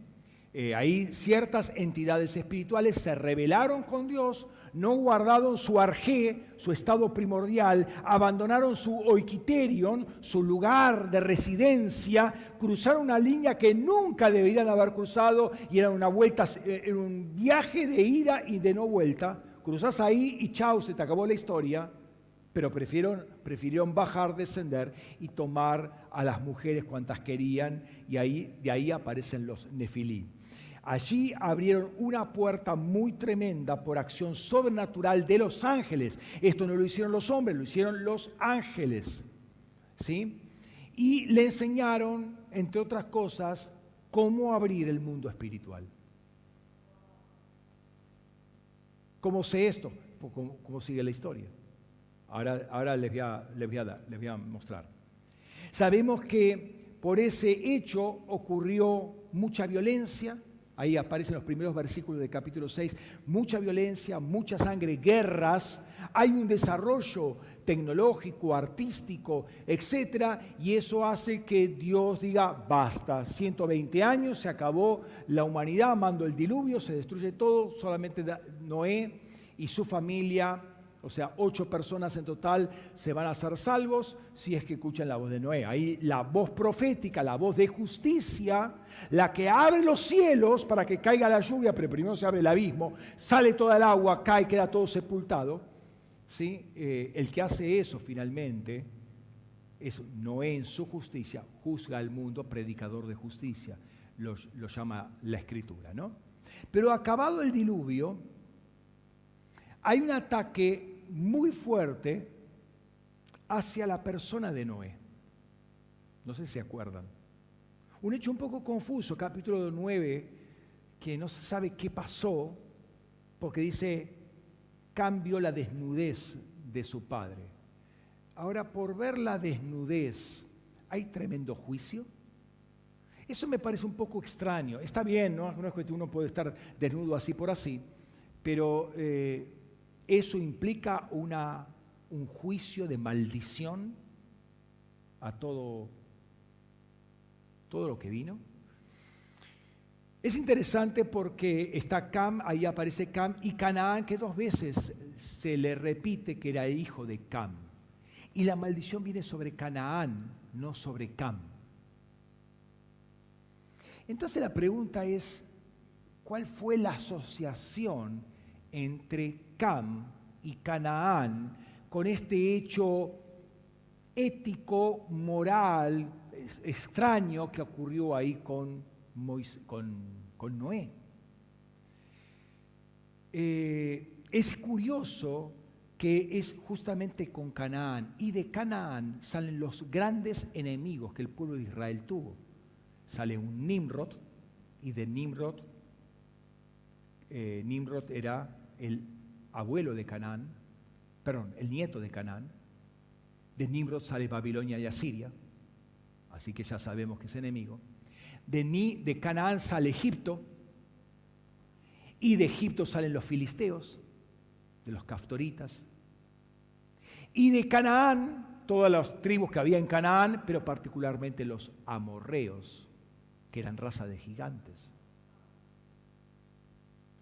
Entonces, es muy interesante esto. Ahora, paralelamente a esto, hay mucha evidencia en registros sumerios muy antiguos, los más antiguos que se conocen, estamos hablando de dos mil y pico años antes de Cristo, que en ese tiempo, ya muy tempranamente, empieza el culto a la fertilidad, el culto a la diosa madre y al matriarcado, muy cercanamente a la finalización del diluvio.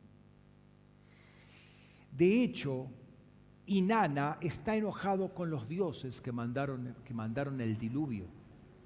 E Inanna es llamada la reina del cielo. Y con Inanna empieza todo el culto a la fertilidad y el culto a la reina del cielo, al menos postdiluvianamente hablando. ¿no?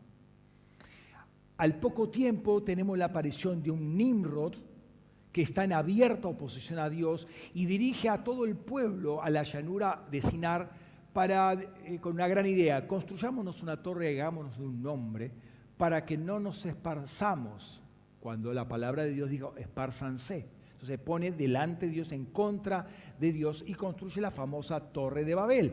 Dice ahí en Génesis capítulo 11, versículo, versículo 4, dice, y dijeron, vamos, construyenos una, una ciudad y una torre, construyámonos, para nosotros, construyámonos, una ciudad y una torre cuya que sea con una representación de los cielos. ¿De dónde salió esto? con una representación de los cielos, y hagámonos un nombre para no ser esparcidos por sobre la faz de la tierra. Entonces Nimrod lo que buscó es ponerse en contacto con las entidades caídas. Pero evidentemente llegó eh, una información del mundo prediluviano, totalmente destruido, por alguno de los ocho, sí, que cruzaron del otro lado. ¿Por quién habrá llegado? Esa es una gran pregunta. Porque sabes una cosa, la hija de Lamec y de Sila, que, se llama, que quiere decir sombras, ¿se acuerda que tiene dos esposas? Ada y Sila, la hija de Lamec, de la línea de, de Caín. Y tiene como hijos a Tubal Caín y a Naama. En tiempos muy primitivos aparece en Sumeria una mujer que se llama Namu, o, perdón, Nanu, y de ahí surge Inanna. ¿Lo ven? Muy probablemente la esposa de Cam fue Naama, la hija de Lamec. Y esa fue la que vino con la gran idea de romper el patriarcado para instalar un matriarcado y empezar el culto a la mujer, a la fertilidad y a la reina. Hay que destruir la justicia de Noé, hay que destruir al varón. Creí que iban a decir wow.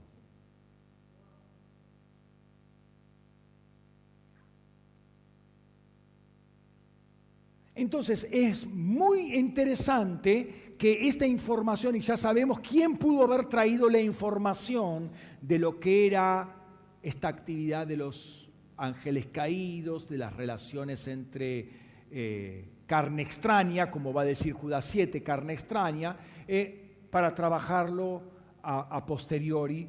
Y esto es lo que vemos por tradición oral en Génesis 1, 6, 1 al 4, que después un poco, con el tiempo, esto se fue puliendo, y este, bueno, a través de Babilonia sabemos que cuando se esparce la, edificación, se suspende la edificación de la Torre de Babel y se esparce por todo el mundo, se lleva a todo el mundo esto.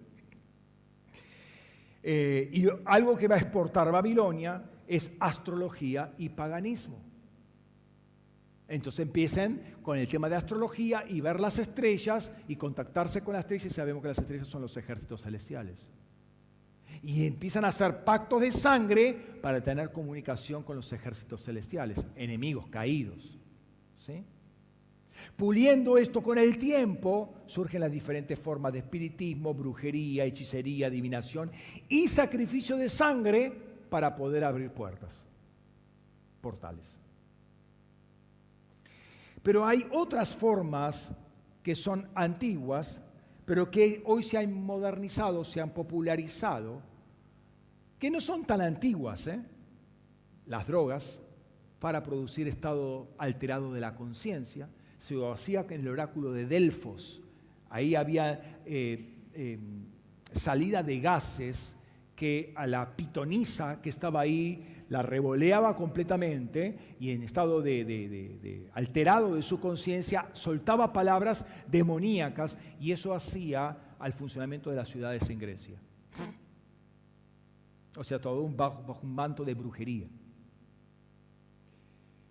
Em, qué interesante, todas las drogas son de carácter vegetal. Claro, ahora el hombre, no vamos a destruir la naturaleza, vamos a hacer drogas químicas, esas son peores todavía. Pero producen el mismo efecto demoníaco, ¿sí? Drogas artificiales. Entonces, un portal, y acá vuelvo al, o recién llego al centro del mensaje, un portal es una puerta grande. Una, es una entrada, es la posibilidad de comunicarse a la esfera, de la esfera terrenal física a una esfera espiritual, pero ciertamente es una esfera eh, del mal, ¿sí? es una esfera espiritual del mal, porque la del bien no se abre de esa manera, la abre, la abre solamente Jesucristo con su sangre. No la abre el hombre con sus propias religiones, filosofías o, o prácticas. Solo la sangre de Jesús puede abrirla. De modo que las puertas que los hombres pueden abrir son siempre a ámbitos de maldad y que va a traer algún tipo de destrucción o demás. Ahora, volviendo a Apocalipsis capítulo 9. ¿Vieron todo el rodeo que hice? Volviendo a capítulo 9, vemos la apertura de un portal de tiniebla acá bastante impresionante, cuyo efecto es universal, mundial mínimamente, en el sentido que va a afectar toda la tierra. Notemos que la apertura de este, de este portal es un pozo, el pozo del abismo, está relacionado con una estrella que cayó del cielo. ¿sí? Hermano, la iglesia está tomando gobierno sobre eh, el raquía, sobre los tronos, dominios, eso es lo que estamos haciendo constantemente. En un momento soltamos con el Presbiterio Nacional una palabra para que cayera la estrella de Ginés González. En menos de un mes cayó Ginés González y no se puede levantar más. No se va a levantar más. Cayó su estrella. Entonces estamos eh, combatiendo. Entonces cualquiera de esas estrellas que caiga que son entidades caídas, pero cae y cae a tierra, puede abrir un portal.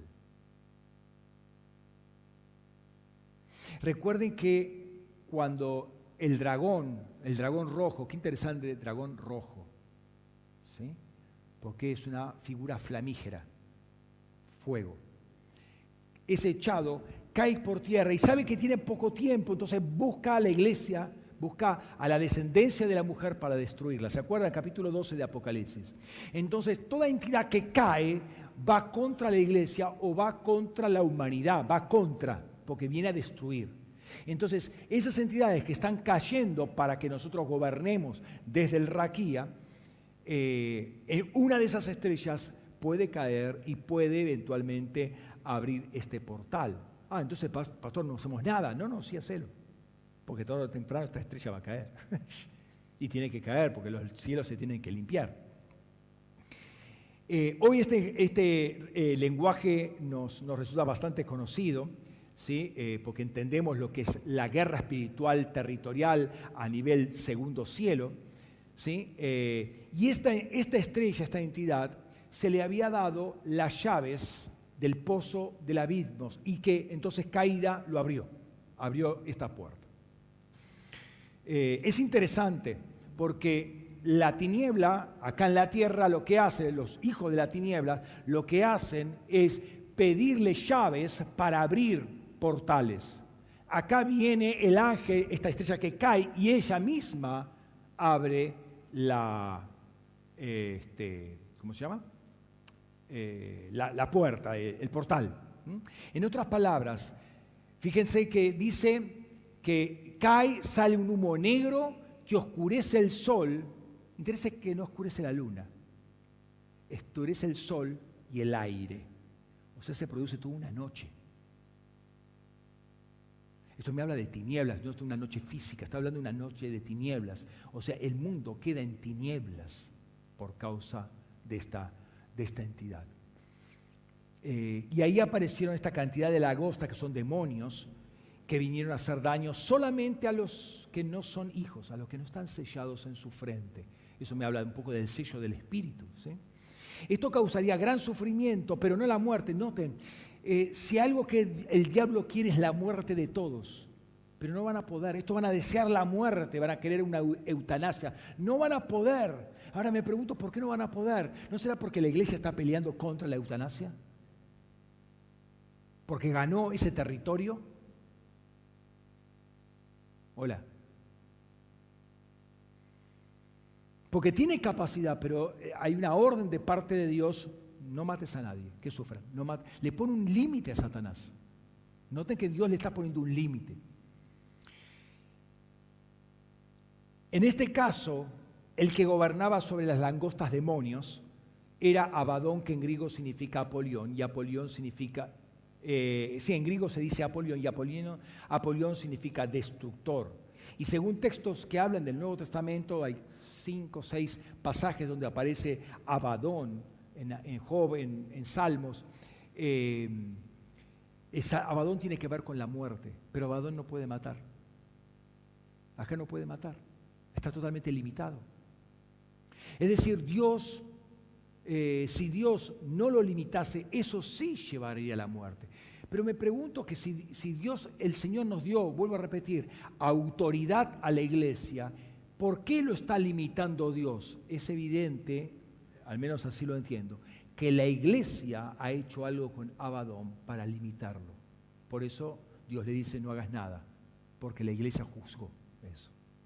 Entonces es muy importante en este momento estar orando, y estoy hablando de seguir orando por estos cinco portales para que no se abra el portal de la muerte. Uno de los temas que vamos a tocar en la escuela es el tema de la eutanasia y eugenesia, que ya se está empezando a hablar y se quiere poner legislación en la Argentina.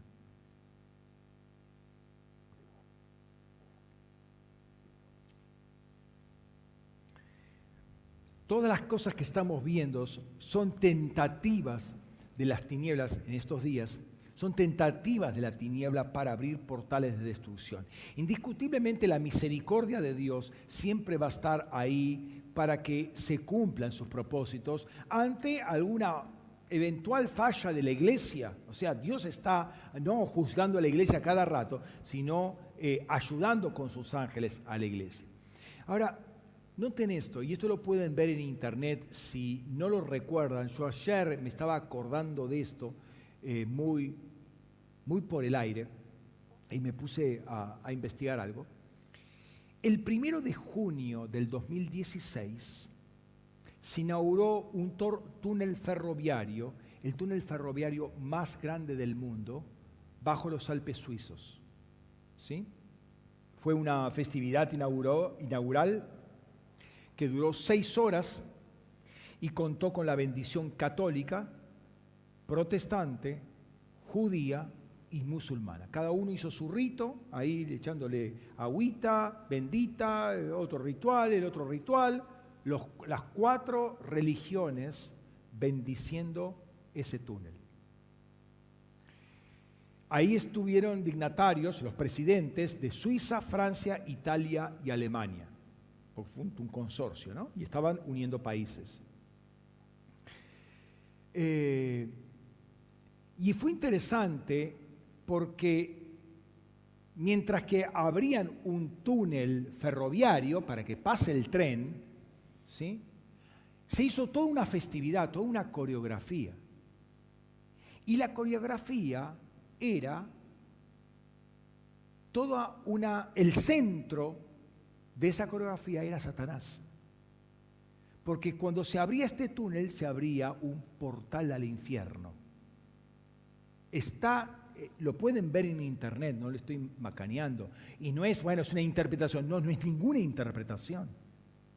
Primero vienen los, los, los, mineros, todo el trabajo, esos trajes naranjas, esos mamelucos todos naranjas con el casco y demás, y empiezan a, danzar, a hacer una coreografía, vienen vestidos de obreros, y después empiezan a sacar la ropa y están desnudos bailando.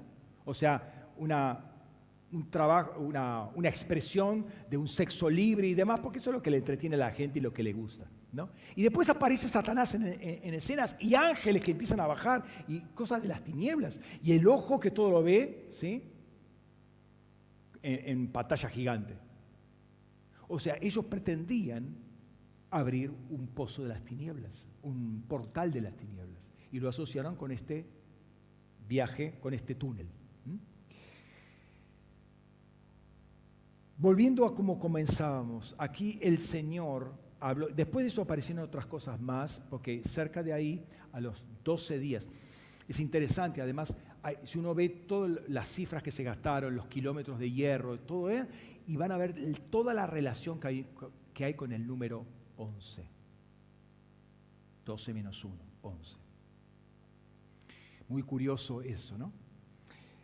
Eh, entonces, volviendo a lo que decíamos al principio, el Señor nos habló de una potencial apertura de portales que busca no solo causar un montón de males, busca además atacar a la iglesia directamente porque es la única que puede frenar. De todos los males, de todos los portales yo me concentraría en ese último, porque todos los demás se pueden frenar si este último no se frena. Si este último se abre y se frena la iglesia, todos los demás no se pueden frenar. Entonces, tener idea. Pero por otro lado te recuerdo que antes que el enemigo haga algo, Dios se adelanta. Dios siempre se adelante, hablando a, sus siervos los profetas y mostrando lo que viene o haciendo algo. Recordá cuál fue la palabra que el Señor nos dio en un tiempo de intercesión a fin del año pasado para este tiempo. Y la podés ver, está en, la, la página de la iglesia, está ahí. Y dice, fíjate, Apocalipsis 3.8, yo conozco tus obras, he aquí, he puesto delante de ti una puerta abierta que nadie puede entrar. Apocalipsis, eh, ay, me olvidé, me olvidé de poner esa, esta palabra. Apocalipsis 3.8. Eh, eh, entonces, perdón, una puerta abierta que nadie puede cerrar, porque aunque tienes poco poder, has guardado mi palabra y no negaste mi nombre. El Señor abrió una puerta para nosotros. Antes que el enemigo abra sus portales, él abre su portal, Él abre su puerta. Y eso es para entrar a una dimensión nueva del Espíritu. Juan ve una puerta abierta y, escucha la voz del Señor que dice, ven, sube acá. Y él inmediatamente estaba en el Espíritu. No, este, no, eh, por favor, fíjate que está entrando un perro. Este,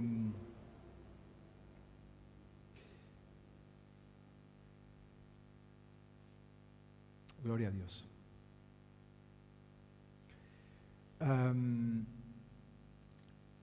Fíjate que, no se distraigan, volvamos.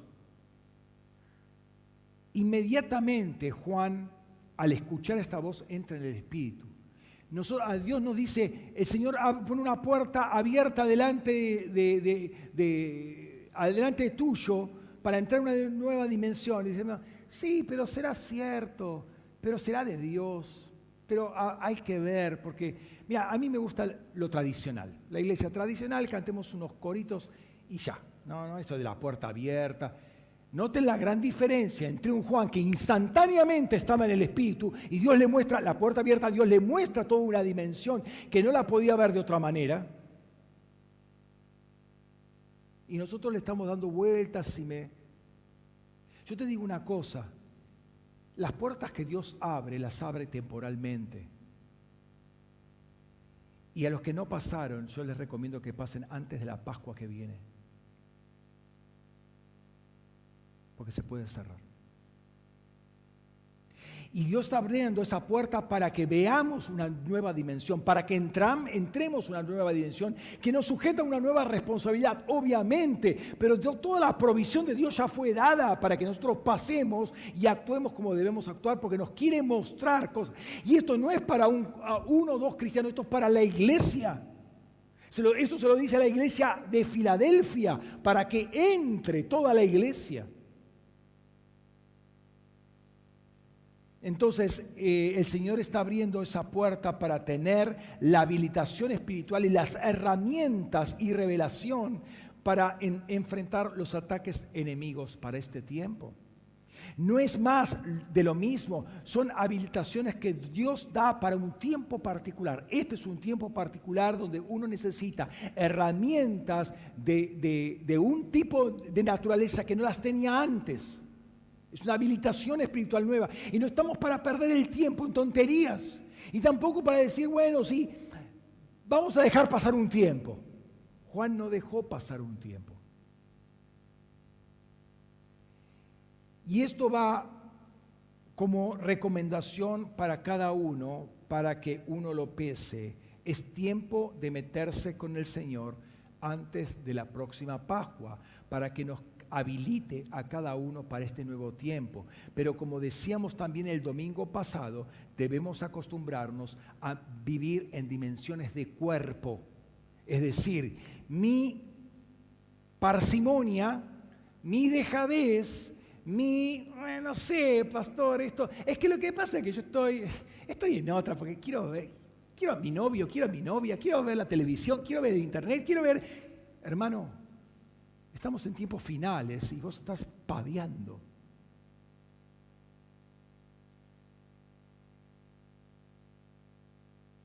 Dios ha abierto algo para nosotros. Nadie lo puede cerrar, pero Él es el que abre, y nadie cierra y cierra y nadie abre. Es el mismo pasaje, la misma iglesia.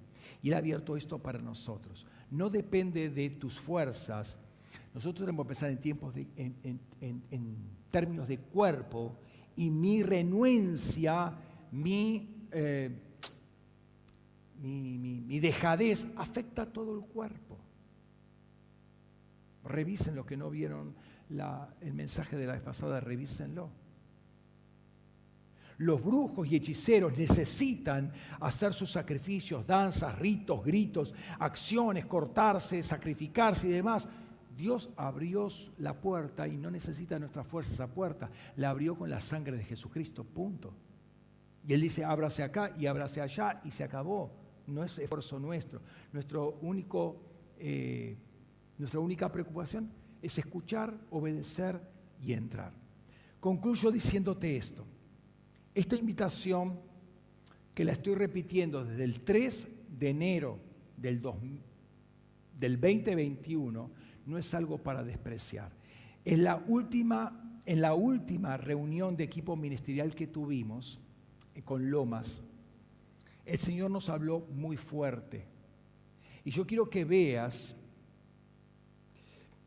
si yo digo una cosa, yo el viernes no tenía esta palabra. Yo le estaba pidiendo, Señor, ¿qué tengo que hablar? Es más, en un momento pensé delegarle a alguien que, que predique, porque yo tenía, salía de una escuela y me quería meter en la otra. De hecho, el viernes estuve trabajando en la escuela porque no tenía la palabra Y al final del día me dice portales.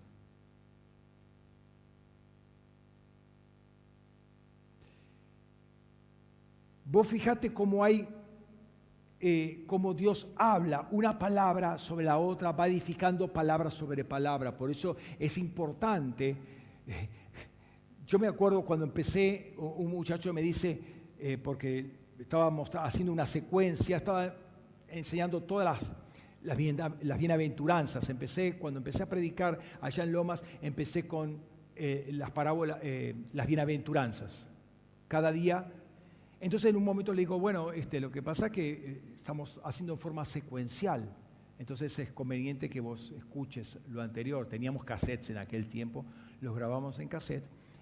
Y, me dice, ¿pero entonces quiere decir que yo tengo que venir a la iglesia todos los domingos? Wow. Ese era el que pretendía ser líder de escuela dominical. ¿Sabes a dónde lo mandé, no? a sentarse en el banco. Ahí lo mandé. Por el momento, hermano, quédate ahí en el banco, porque no entiendes nada. Eh, la palabra de Dios se va edificando sobre palabras anteriores y algunas veces las repite cuando justamente uno falla en obedecerla. Entonces, en la última reunión el Señor nos habló muy fuertemente y les comparto algo que escribí así nomás porque tengo la grabación y no tuve tiempo de ponerlo por escrito. ¿no? Le mandé un resumen al pastor Fernando porque me pareció muy interesante por algo que se discutió en la cumbre. Fue una visión donde él, él estaba, y no voy a dejar mentir, donde lo primero que vi fue un fuego Dios estaba en ese fuego. Y vi una cantidad de columnas alrededor. Al principio, y lo dije, al principio creíamos que éramos los líderes, pero eran más columnas. Y se le estaba hablando a la iglesia, estamos pidiendo una palabra para la iglesia. Y no es, los líderes, la iglesia no son los líderes, es, la iglesia son todos. Así que me imagino que esas columnas éramos todos nosotros y los que han de venir después de nosotros. Y todas esas columnas estaban alrededor de esa fogata, de ese fuego. ¿sí?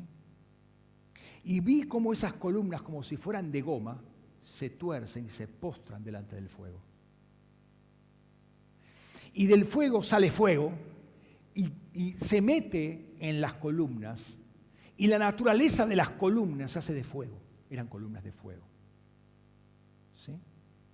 Las, columnas después se yerguen, pero cuando se levantan, o sea, las, cabezas, los capiteles, se levantan, el fuego se levanta con ellos y el fuego reposa sobre las cabezas de las columnas. las columnas uniendo el fuego a la tierra. ¿sí? Hubo varios textos, ¿sí? Y, no era como Pentecostés. Si usted ve en Pentecostés, capítulo 2, versículo 4, dice que era como llamas o como lenguas de fuego repartidas alrededor de la cabeza. Esta era una sola llama. Y estaba sobre todas, la misma llama estaba sobre todas las columnas, porque esa es la gloria de la unidad. Estaba una sola llama este, sobre todo eso. Y comprendía que eh, cuando nosotros nos postramos ante Él, número uno, tomamos la naturaleza del fuego. Los seres humanos originalmente éramos vestidos de fuego, vestidos de fuego. Ahora tomamos ese fuego nuevamente adentro. Ese fuego de Dios que se ve afuera es porque está dentro, Él es fuego y nosotros tomamos esa naturaleza de fuego. Lo segundo, lo levantamos a Él. Lo tercero, la gloria de unidad reposa sobre las cabezas. Y el texto que me vino justamente es de Apocalipsis 3:12. El que vence otra vez estamos en la iglesia de Filadelfia. El que vence lo haré columna en el santuario de mi Dios y jamás saldrá de ahí. Y sobre él, noten, sobre él, sobre esa columna, sobre él, escribiré el nombre de mi Dios y el de la ciudad de mi Dios, la nueva Jerusalén, la cual desciende del cielo de mi Dios y mi nombre nuevo.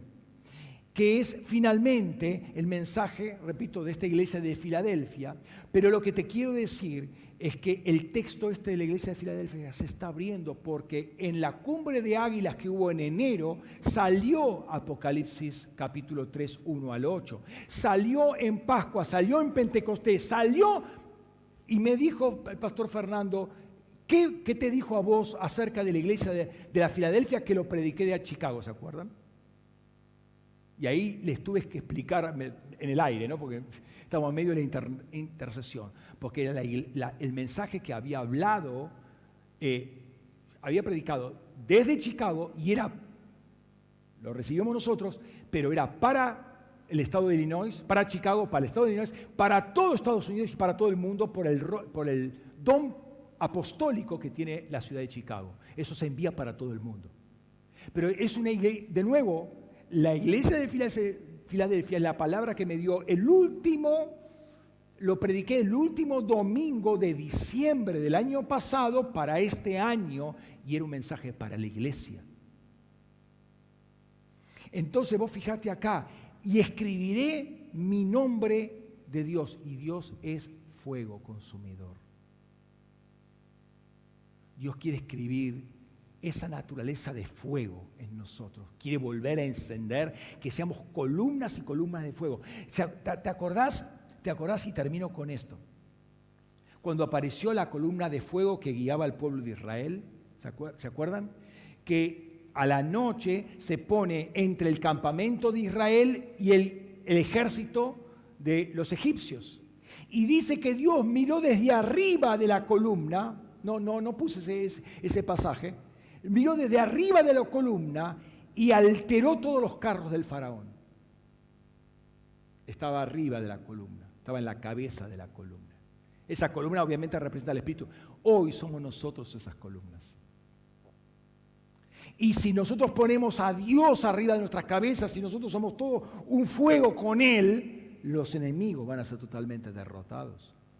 Él va a destruir a los carros del faraón. El Señor ardiente como llama de fuego debe estar sobre nuestras cabezas, primero, para que a través eh, de nosotros, como columnas, primero se unan cielos y tierra. Segundo, para tomar naturaleza de fuego como seres que estamos delante de Él, como los seres que están delante de Él día y noche. Los seres vivientes son de naturaleza de fuego y nosotros también tenemos que ser de fuego para estar delante de Dios. Porque dice la palabra que veremos, lo veremos cara a cara. Y el que tiene estas esperanzas, dice primera de Juan capítulo 3, versículos 1 al 3, se purifica. ¿Y cómo se purifica? Con fuego se purifica, como Él es puro. Entonces nuestra naturaleza, oro que, se purifica más, más, más puro que el oro común, que habla de la naturaleza de Dios, se purifica con fuego. Tenemos que tomar esa naturaleza de fuego. Y en tercer lugar, para que los enemigos sean trastornados. Cerra tus ojos un momento.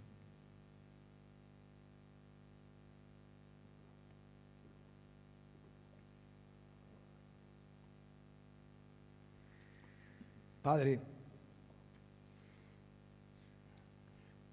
queremos esas vestimentas de fuego, queremos esa naturaleza de fuego. Señor, delante de tu presencia, solo que, lo que es fuego puede sobrevivir solo que lo que es tu propia naturaleza, que vive eh, tu, tu imagen y se reviste con lo que tú estás revestido, Señor. Es lo único que puede quedar, mantenerse en pie.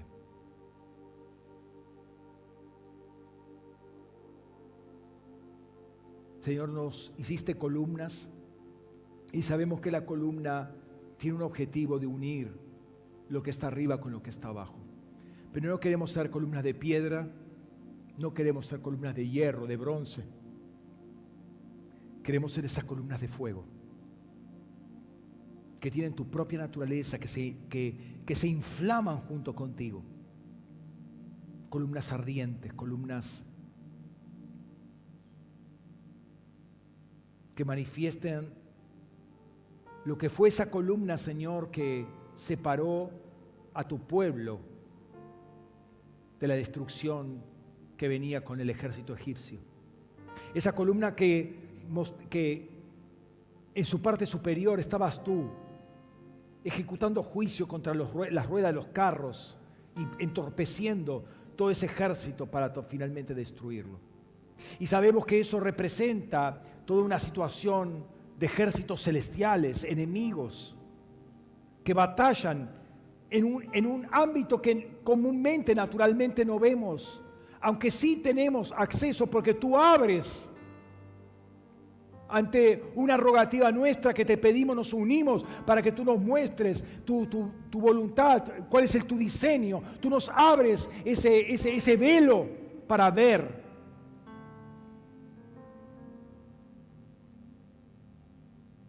Y sabemos que hay movimiento, hay dinámica, hay algo muy, muy feroz, muy, muy terrible, un movimiento muy agresivo que hay en el Raquía. Y la iglesia está activa. Y no, no es solamente eh, eh, eh, el grupo que conocemos de Transformación Argentina, sabemos que por todo el mundo, en forma colectiva o en forma aislada, hay hombres y mujeres que tú levantaste, que están peleando en ámbitos espirituales, que ven los ámbitos espirituales, que ven las, las puertas que tú abres. Señor, que no queremos ser renuentes, no queremos eh, vivir dormidos, no queremos vivir engañados, no queremos ser árboles alejados de las corrientes de agua, donde nuestra, hoja está asegurada de no caer, está siempre verde y siempre con frutos, queremos estar cerca de esos ríos de ese río que sale de tu trono, Señor, para beber de esas aguas y estar a tiempo y fuera de tiempo, estacionados en el lugar donde tú nos dices. Señor, perdónanos por esa, esa negligencia nuestra que se transforma en desobediencia, esa parsimonia que se transforma en somnolencia. Señor, en el nombre de Jesús, perdónanos por todas las distracciones y entretenimientos que tenemos actualmente. Y no buscamos tu rostro. Y no buscamos, Señor, que se abra el cielo para ver porque dice tu palabra, el que ha nacido de nuevo puede ver y puede entrar en el reino. Y no, y no trabajamos como Juan, que inmediatamente estaba en el Espíritu. Inmediatamente estaba buscando, inmediatamente subió. Y hoy tú abres una puerta y lo está diciendo desde principio de año, tú abres una puerta y tienes la puerta abierta para que pasemos del otro lado.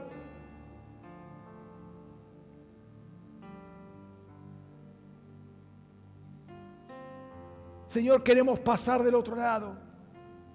Queremos pasar del otro lado. Queremos ver qué lo que tú tienes para mostrarnos.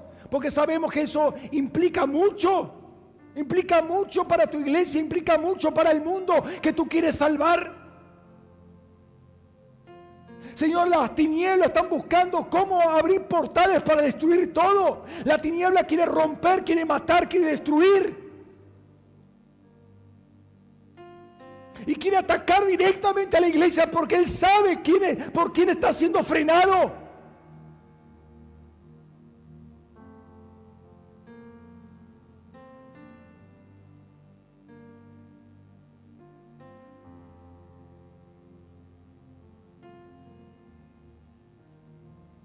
Te hablo a ti que estás un poco desilusionado, un poco atorado, un poco negligente, un poco desganado, desanimado, a que vuelvas a alinearte en este tiempo, para que pases esa puerta la cual Dios abrió no por tu fuerza, no por tu fuerza, sino porque fuiste fiel, porque no negaste su nombre, dice la palabra, y Él te abrió la puerta. No hiciste ningún sacrificio, simplemente fuiste fiel y no negaste el nombre de Jesucristo. Él abrió una puerta para vos, para este tiempo. Para que pases del otro lado. Para que pase, que para que tomes esto como prioridad. Para que inmediatamente estés en el Espíritu.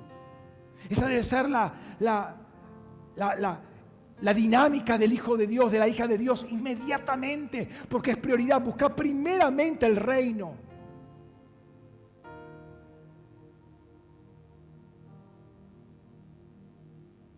A ti que me estás escuchando por internet. El Señor abrió una puerta para ti. El Señor abrió una puerta para ti. Es independiente de tu fuerza. Él abrió una puerta para ti. Para que pases. Él ya te capacitó para ese lado. Él ya te dio las herramientas para ese lado. Te quiere mostrar estrategias nuevas. Te quiere mostrar lo que viene. Quiere diligencia. Quiere obediencia. No te quedes del otro lado. No te quedes en el pasado, en la tradición, en lo conocido. Pasa a lo desconocido. El Señor te está invitando. No es un portal de tinieblas, es un portal que Dios abrió para cada uno de nosotros. Una puerta que Dios abrió. Pedirle perdón al Señor por demorar, dilatar un llamado específico. Son 11 meses. Y la tiniebla está abriendo y abriendo, o queriendo abrir, queriendo abrir y queriendo abrir portales. Y Dios primeramente abrió una puerta. Padre, nos volvemos en este momento contra toda puerta que el enemigo quiere abrir en este tiempo. Señor, en el nombre de Jesús nos volvemos contra toda puerta, todo portal de terror, de muerte, de enfermedad que quiere abrir. En el nombre de Cristo Jesús nos volvemos contra el portal de la luz falsa para extender engaño a todo el mundo. Nos volvemos contra todo portal de brujería, de hechicería, de magia negra, de vudú. En el nombre de Jesús nos volvemos contra todo portal de, de, perversión sexual que quiere instalar los días de Noé con todas esas esas mezclas, Señor, de, genéticas, esos días de Sodoma, de Gomorra, en el nombre de Jesús, Señor, toda esa, esa mezcla de simientes, de semillas, todas esas mutaciones provocadas biológicamente, científicamente, químicamente, en el nombre de Jesús. Y nos volvemos contra esa puerta para secar los árboles de justicia y que las hojas caigan. En el nombre de Jesús, los rechazamos de plano. Porque estamos pasando esta nueva puerta. Una puerta que permite ver lo que comúnmente no se ve. Y permite actuar en una dimensión que por lo general no se actúa.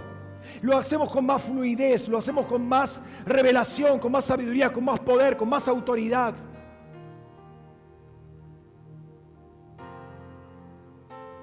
Esa puerta está más alta de donde estás tú ubicado en este momento. Las puertas que pone Dios cada vez se abren más y se van a alturas mayores.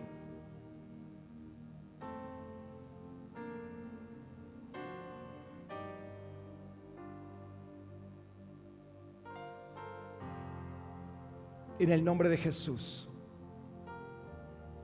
En el nombre de Jesús. Haznos columnas de fuego, Señor. Sea tu naturaleza de fuego revistiéndonos interna y externamente, así como el Espíritu Santo nos ha vestido de adentro y de afuera, y son primicias. Señor, se, se ha cumplido eso a plenitud, Señor, que seamos columnas postradas delante de ti siempre y llenos de ese fuego que sale de ti y que nos inunda y nos inunda y nos inunda y nos inunda para ser seres de fuego. En el nombre de Jesús. En el nombre de Jesús. Aleluya. Aleluya.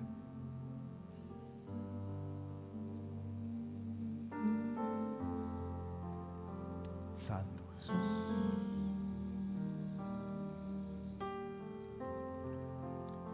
Si tenés que... Amén. Dice acá la palabra en 3.11. Final de la, del mensaje de la iglesia de Filadelfia. Dice, vengo pronto. Retén firme lo que tienes para que ninguno tome tu corona. Y después viene el versículo que hemos leído. Retén firme lo que tienes para que ninguno tome tu corona.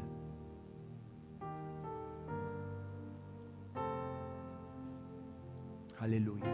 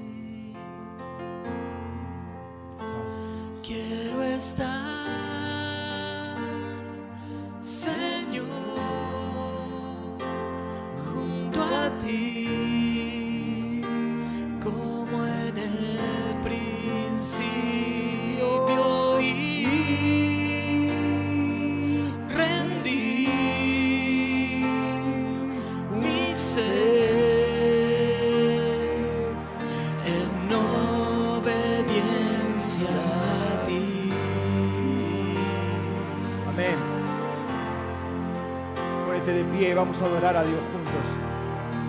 Gloria a Dios. Muy ajustada la palabra. Aleluya. Te adoramos, Rey. Te exaltamos, te Si exaltamos. me te exaltamos. vistieras, Señor, con tu luz otra vez y ver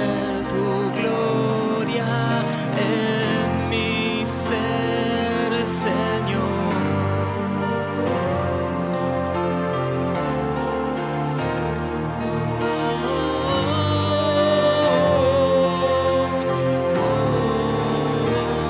Envuélvenos con tu manto de poder, la majestad de tu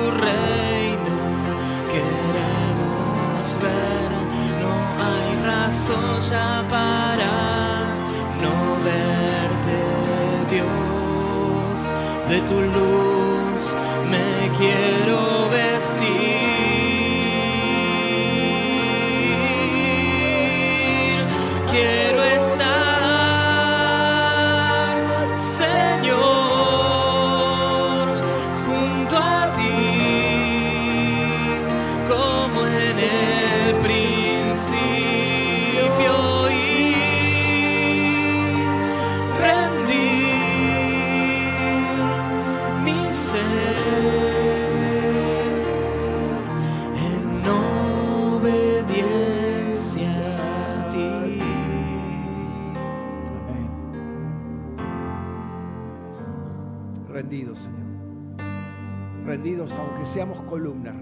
delante de ti.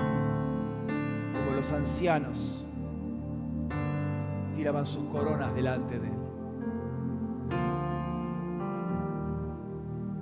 Vestidos de luz, Señor. Vestidos de luz como en el principio, Rey. Aleluya.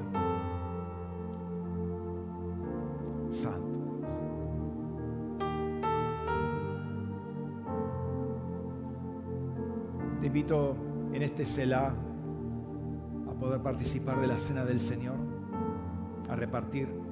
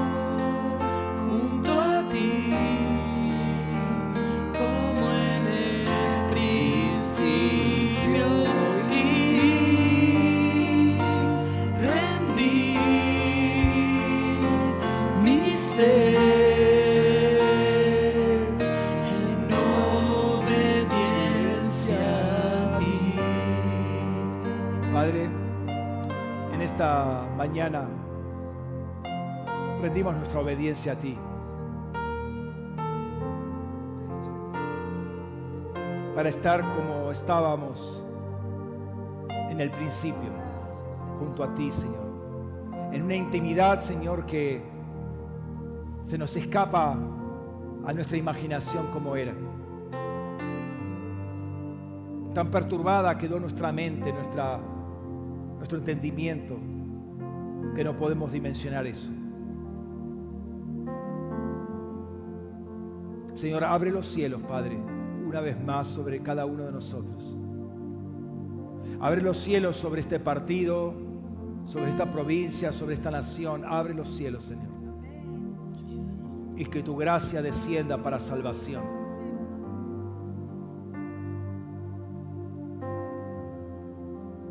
Señor, queremos cruzar esa puerta que tú nos has abierto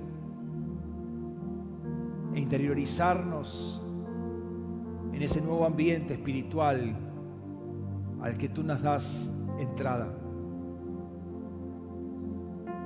En el nombre de Jesús. En el nombre de Jesús. Te adoro Jesús. Te adoro Rey. Padre, y este pan y esta copa, Señor, es justamente aquello que nos da esa intimidad, esa comunión. Habla de la comunión, habla de tu cuerpo, tu cuerpo, Señor. El que no conoció pecado, tu cuerpo, el que fue siempre revestido de luz, tu cuerpo, Señor, el que fue partido para que nosotros podamos ser uno y tomar ese cuerpo para disfrutar las bendiciones eternas. Y tu sangre que abre camino, Señor, un camino nuevo y vivo, Señor, a través del velo no hay velo ya, no hay velo porque ahí está tu sangre, Señor.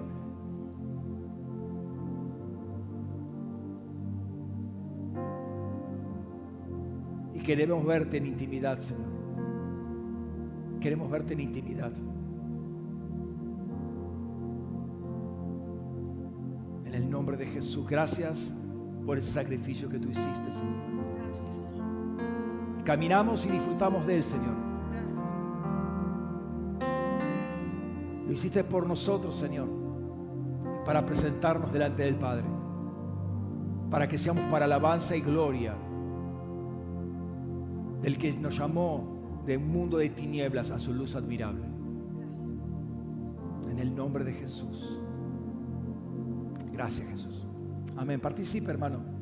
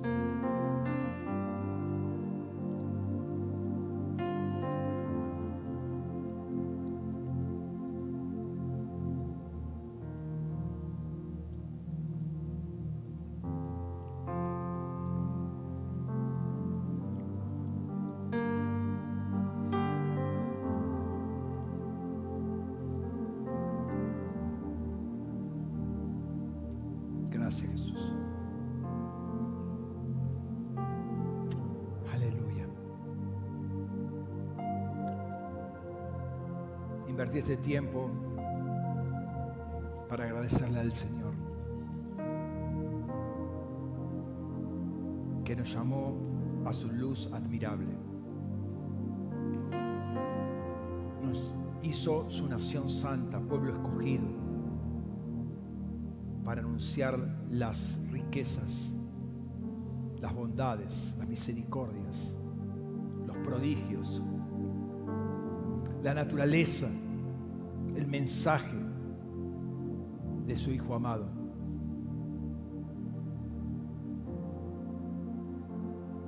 Aleluya. Gracias Jesús. Amén.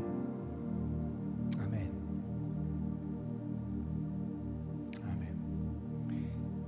Gloria a Dios. Gracias Rey. Bendecimos tu nombre, Señor. Bendíganse mutuamente. Señor los eh, use ricamente en esta semana y bendigo a todos los que están del otro lado de, de- de internet. ¿sí? Que el Señor los bendiga ricamente y este- en esta semana tengan eh, una sustan- un sustancial y rico encuentro con el Señor buscando más de Él.